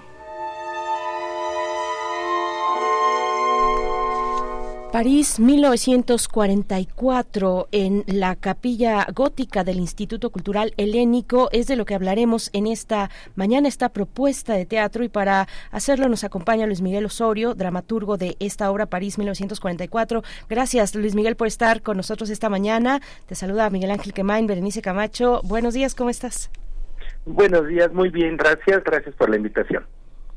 Muchas gracias, eh, Luis Miguel Osorio. Cuéntanos, París eh, 1944, ¿en qué consiste la propuesta? ¿Cuánto tiempo van a, van a estar en esta, en esta institución que pues depende mucho del público, ¿no? ¿Cómo, cómo está concebido el espectáculo? Es un trabajo teatral, pero también un espectáculo para todo público, ¿no? Es correcto, es una obra de teatro en sí, eh, que cuenta la la historia de amor entre Francine, que es una bailarina francesa del, de un cabaret del París en la Francia ocupada por los por los nazis en 1944, pero que además eh, pasa pasa información a la resistencia de pues de los clientes alemanes que van al cabaret y de Bruno, que es un teniente alemán que llega al cabaret precisamente para descubrir eh, quién está pasando la información. Eh, lo único que ellos tienen es un nombre clave que es Alberta y entonces intentan ah, descubrir quién es la, la famosa Alberta y entonces surge la historia de amor entre Francine y, y Bruno. Pero eh, ya como propuesta escénica también tenemos un, un espectáculo de cabaret, tenemos bailarinas, tenemos cantantes, tenemos música en vivo. Entonces, e, es un espectáculo que consta de, de varios elementos para mostrarlo al público. Eh, Luis Miguel, cuéntanos, ¿cómo, cómo es este, cómo, cómo, cómo, cómo es la recreación o la propuesta, digamos, de cabaret en una obra como esta? Eh, ¿Cómo acercarse tal vez a, tener eh, una, una imagen del, del, del, cabaret del París de 1944 que tiene una tradición muy, muy rica, además que, que, toda, que, que presumen con orgullo en la actualidad y desde aquel entonces, ¿no? Sí, mire, son varios elementos. Eh, primeramente eh, está el texto que, que surge de, primeramente es una propuesta de la coproductora y de la protagonista Paulín Tarek, que hace aproximadamente dos años me, me solicita que, que, le escriba una obra de amor, pero que sea diferente. Entonces, eh, yo siempre he sido un apasionado de, de esta época de, de la historia. Eh, me documenté, estudié eh, a fondo y, y, primeramente es el texto. Después la, la capilla gótica es un escenario eh, que, que por sí mismo te traslada a otro tiempo. Y eh, tenemos algunos elementos este, de escenografía que, que ahora le llaman vintage eh, para ubicarnos en este espacio y un elemento importantísimo es la música. Toda la música si bien con, con arreglos actuales, es música de, de la época, es Glenn Miller, es Harry James, es Vera Lynn, son las Andrew Sisters, entonces toda la música está viene de ahí y creo que ese es un, elemento fundamental para darle esta ambientación, aparte de, del vestuario.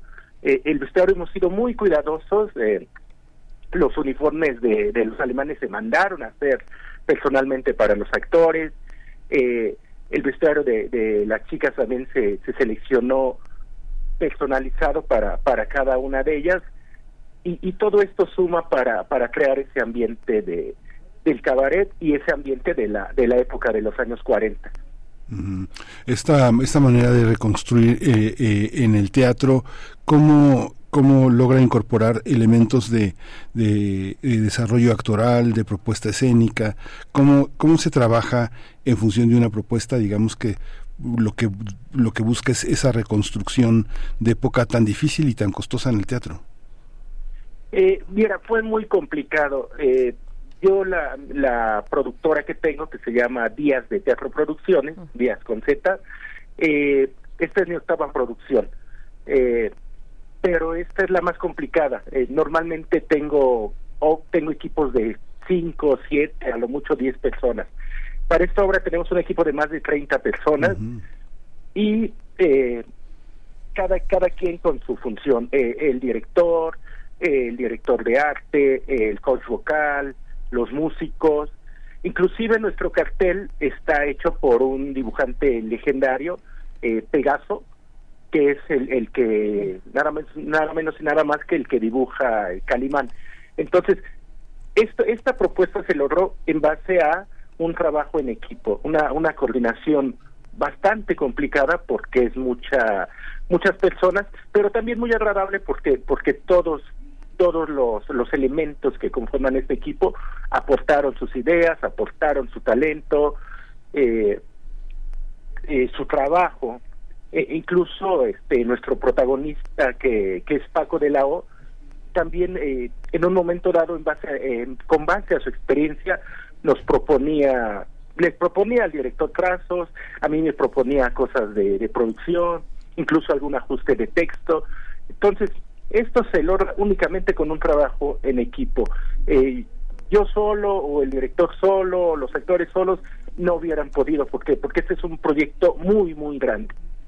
Bien, pues eh, por favor cuéntanos de la temporada, eh, hasta hasta cuándo se extiende, qué oportunidad tenemos de ir visitar la capilla gótica del Instituto Cultural Helénico mm, para para disfrutar de París 1944, Luis Miguel. Claro que sí. Eh, mira, estrenamos el día de mañana, 16 de febrero, a las 8 de la noche. Eh, afortunadamente, eh, ya tenemos la función llena, pero tenemos otra función el día 23 de febrero, 1, 8, 15, 22 de marzo, todos a las 8 de la noche en la capilla gótica del Instituto Cultural Helénico, eh, boletos directamente en la, en la taquilla de la de la capilla o a través de nuestras redes sociales que son eh, Facebook es París 1944 Teatro e Instagram París 1944 o la mía personal de Facebook que es Luis Miguel Osorio Martínez. Perfecto. Muchísimas gracias, Luis Miguel Osorio. Mucha suerte para esta, para este montaje, que mucha gente pueda disfrutar este esfuerzo tan complejo que reúne tantos, tantos artistas eh, eh, especializados en distintas áreas del teatro que difícilmente podemos ver en muchos montajes actualmente, pues porque no hay, no hay muchos presupuestos para hacer este, esta exposición de un teatro, pues muy, muy comprometido con la realidad. Gracias. Gracias a ustedes por la invitación y que tengan un lindo día. Igualmente, y bueno, eh, un estreno que se espera el día de mañana ya con eh, los, los lugares llenos en el centro, en, en, el, en la capilla gótica del Instituto Cultural Helénico. Nosotros nos vamos a despedir ya, 9 con 58 minutos, alcanzamos tal vez a escuchar un poco de música para el cierre. Quédense aquí en Radio UNAM el día de mañana con placencias musicales desde ahorita en redes sociales y bueno, lo que suena ya al fondo en venta de Gianmarco, con esto despedimos, Miguel Ángel. Con esto despedimos. Esto fue el primer movimiento. El mundo desde la universidad. Cambio mi cansancio de apariencia y dejo reciclando al corazón. Voy curando las heridas de la vida. Cupido no quiere jugar estúpidamente se va. Amarte fue casualidad, viviendo mis razones. Y diez cartas de amor. Y aunque no parezca interesante, remato los consejos de una flor. Sé que nada es complicado, de a poco la vida te enseña a olvidar. Y todo se va acomodar. Respiro. Y vuelvo a empezar de nuevo otra vez sin miedo a esconder la locura que me hizo perderte.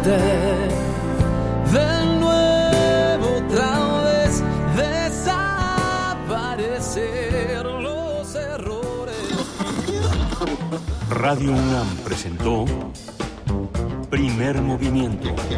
El mundo desde la universidad. Con Berenice Camacho y Miguel Ángel Gemain en la conducción. Rodrigo Aguilar y Violeta Berber, producción. Antonio Quijano y Patricia Zavala, noticias. Miriam Trejo, coordinación de invitados. Tamara Quirós, redes sociales. Arturo González, operación técnica. Locución, Tessa Uribe y Juan Staca. Quédate en sintonía con Radio UNAM. Experiencia sonora.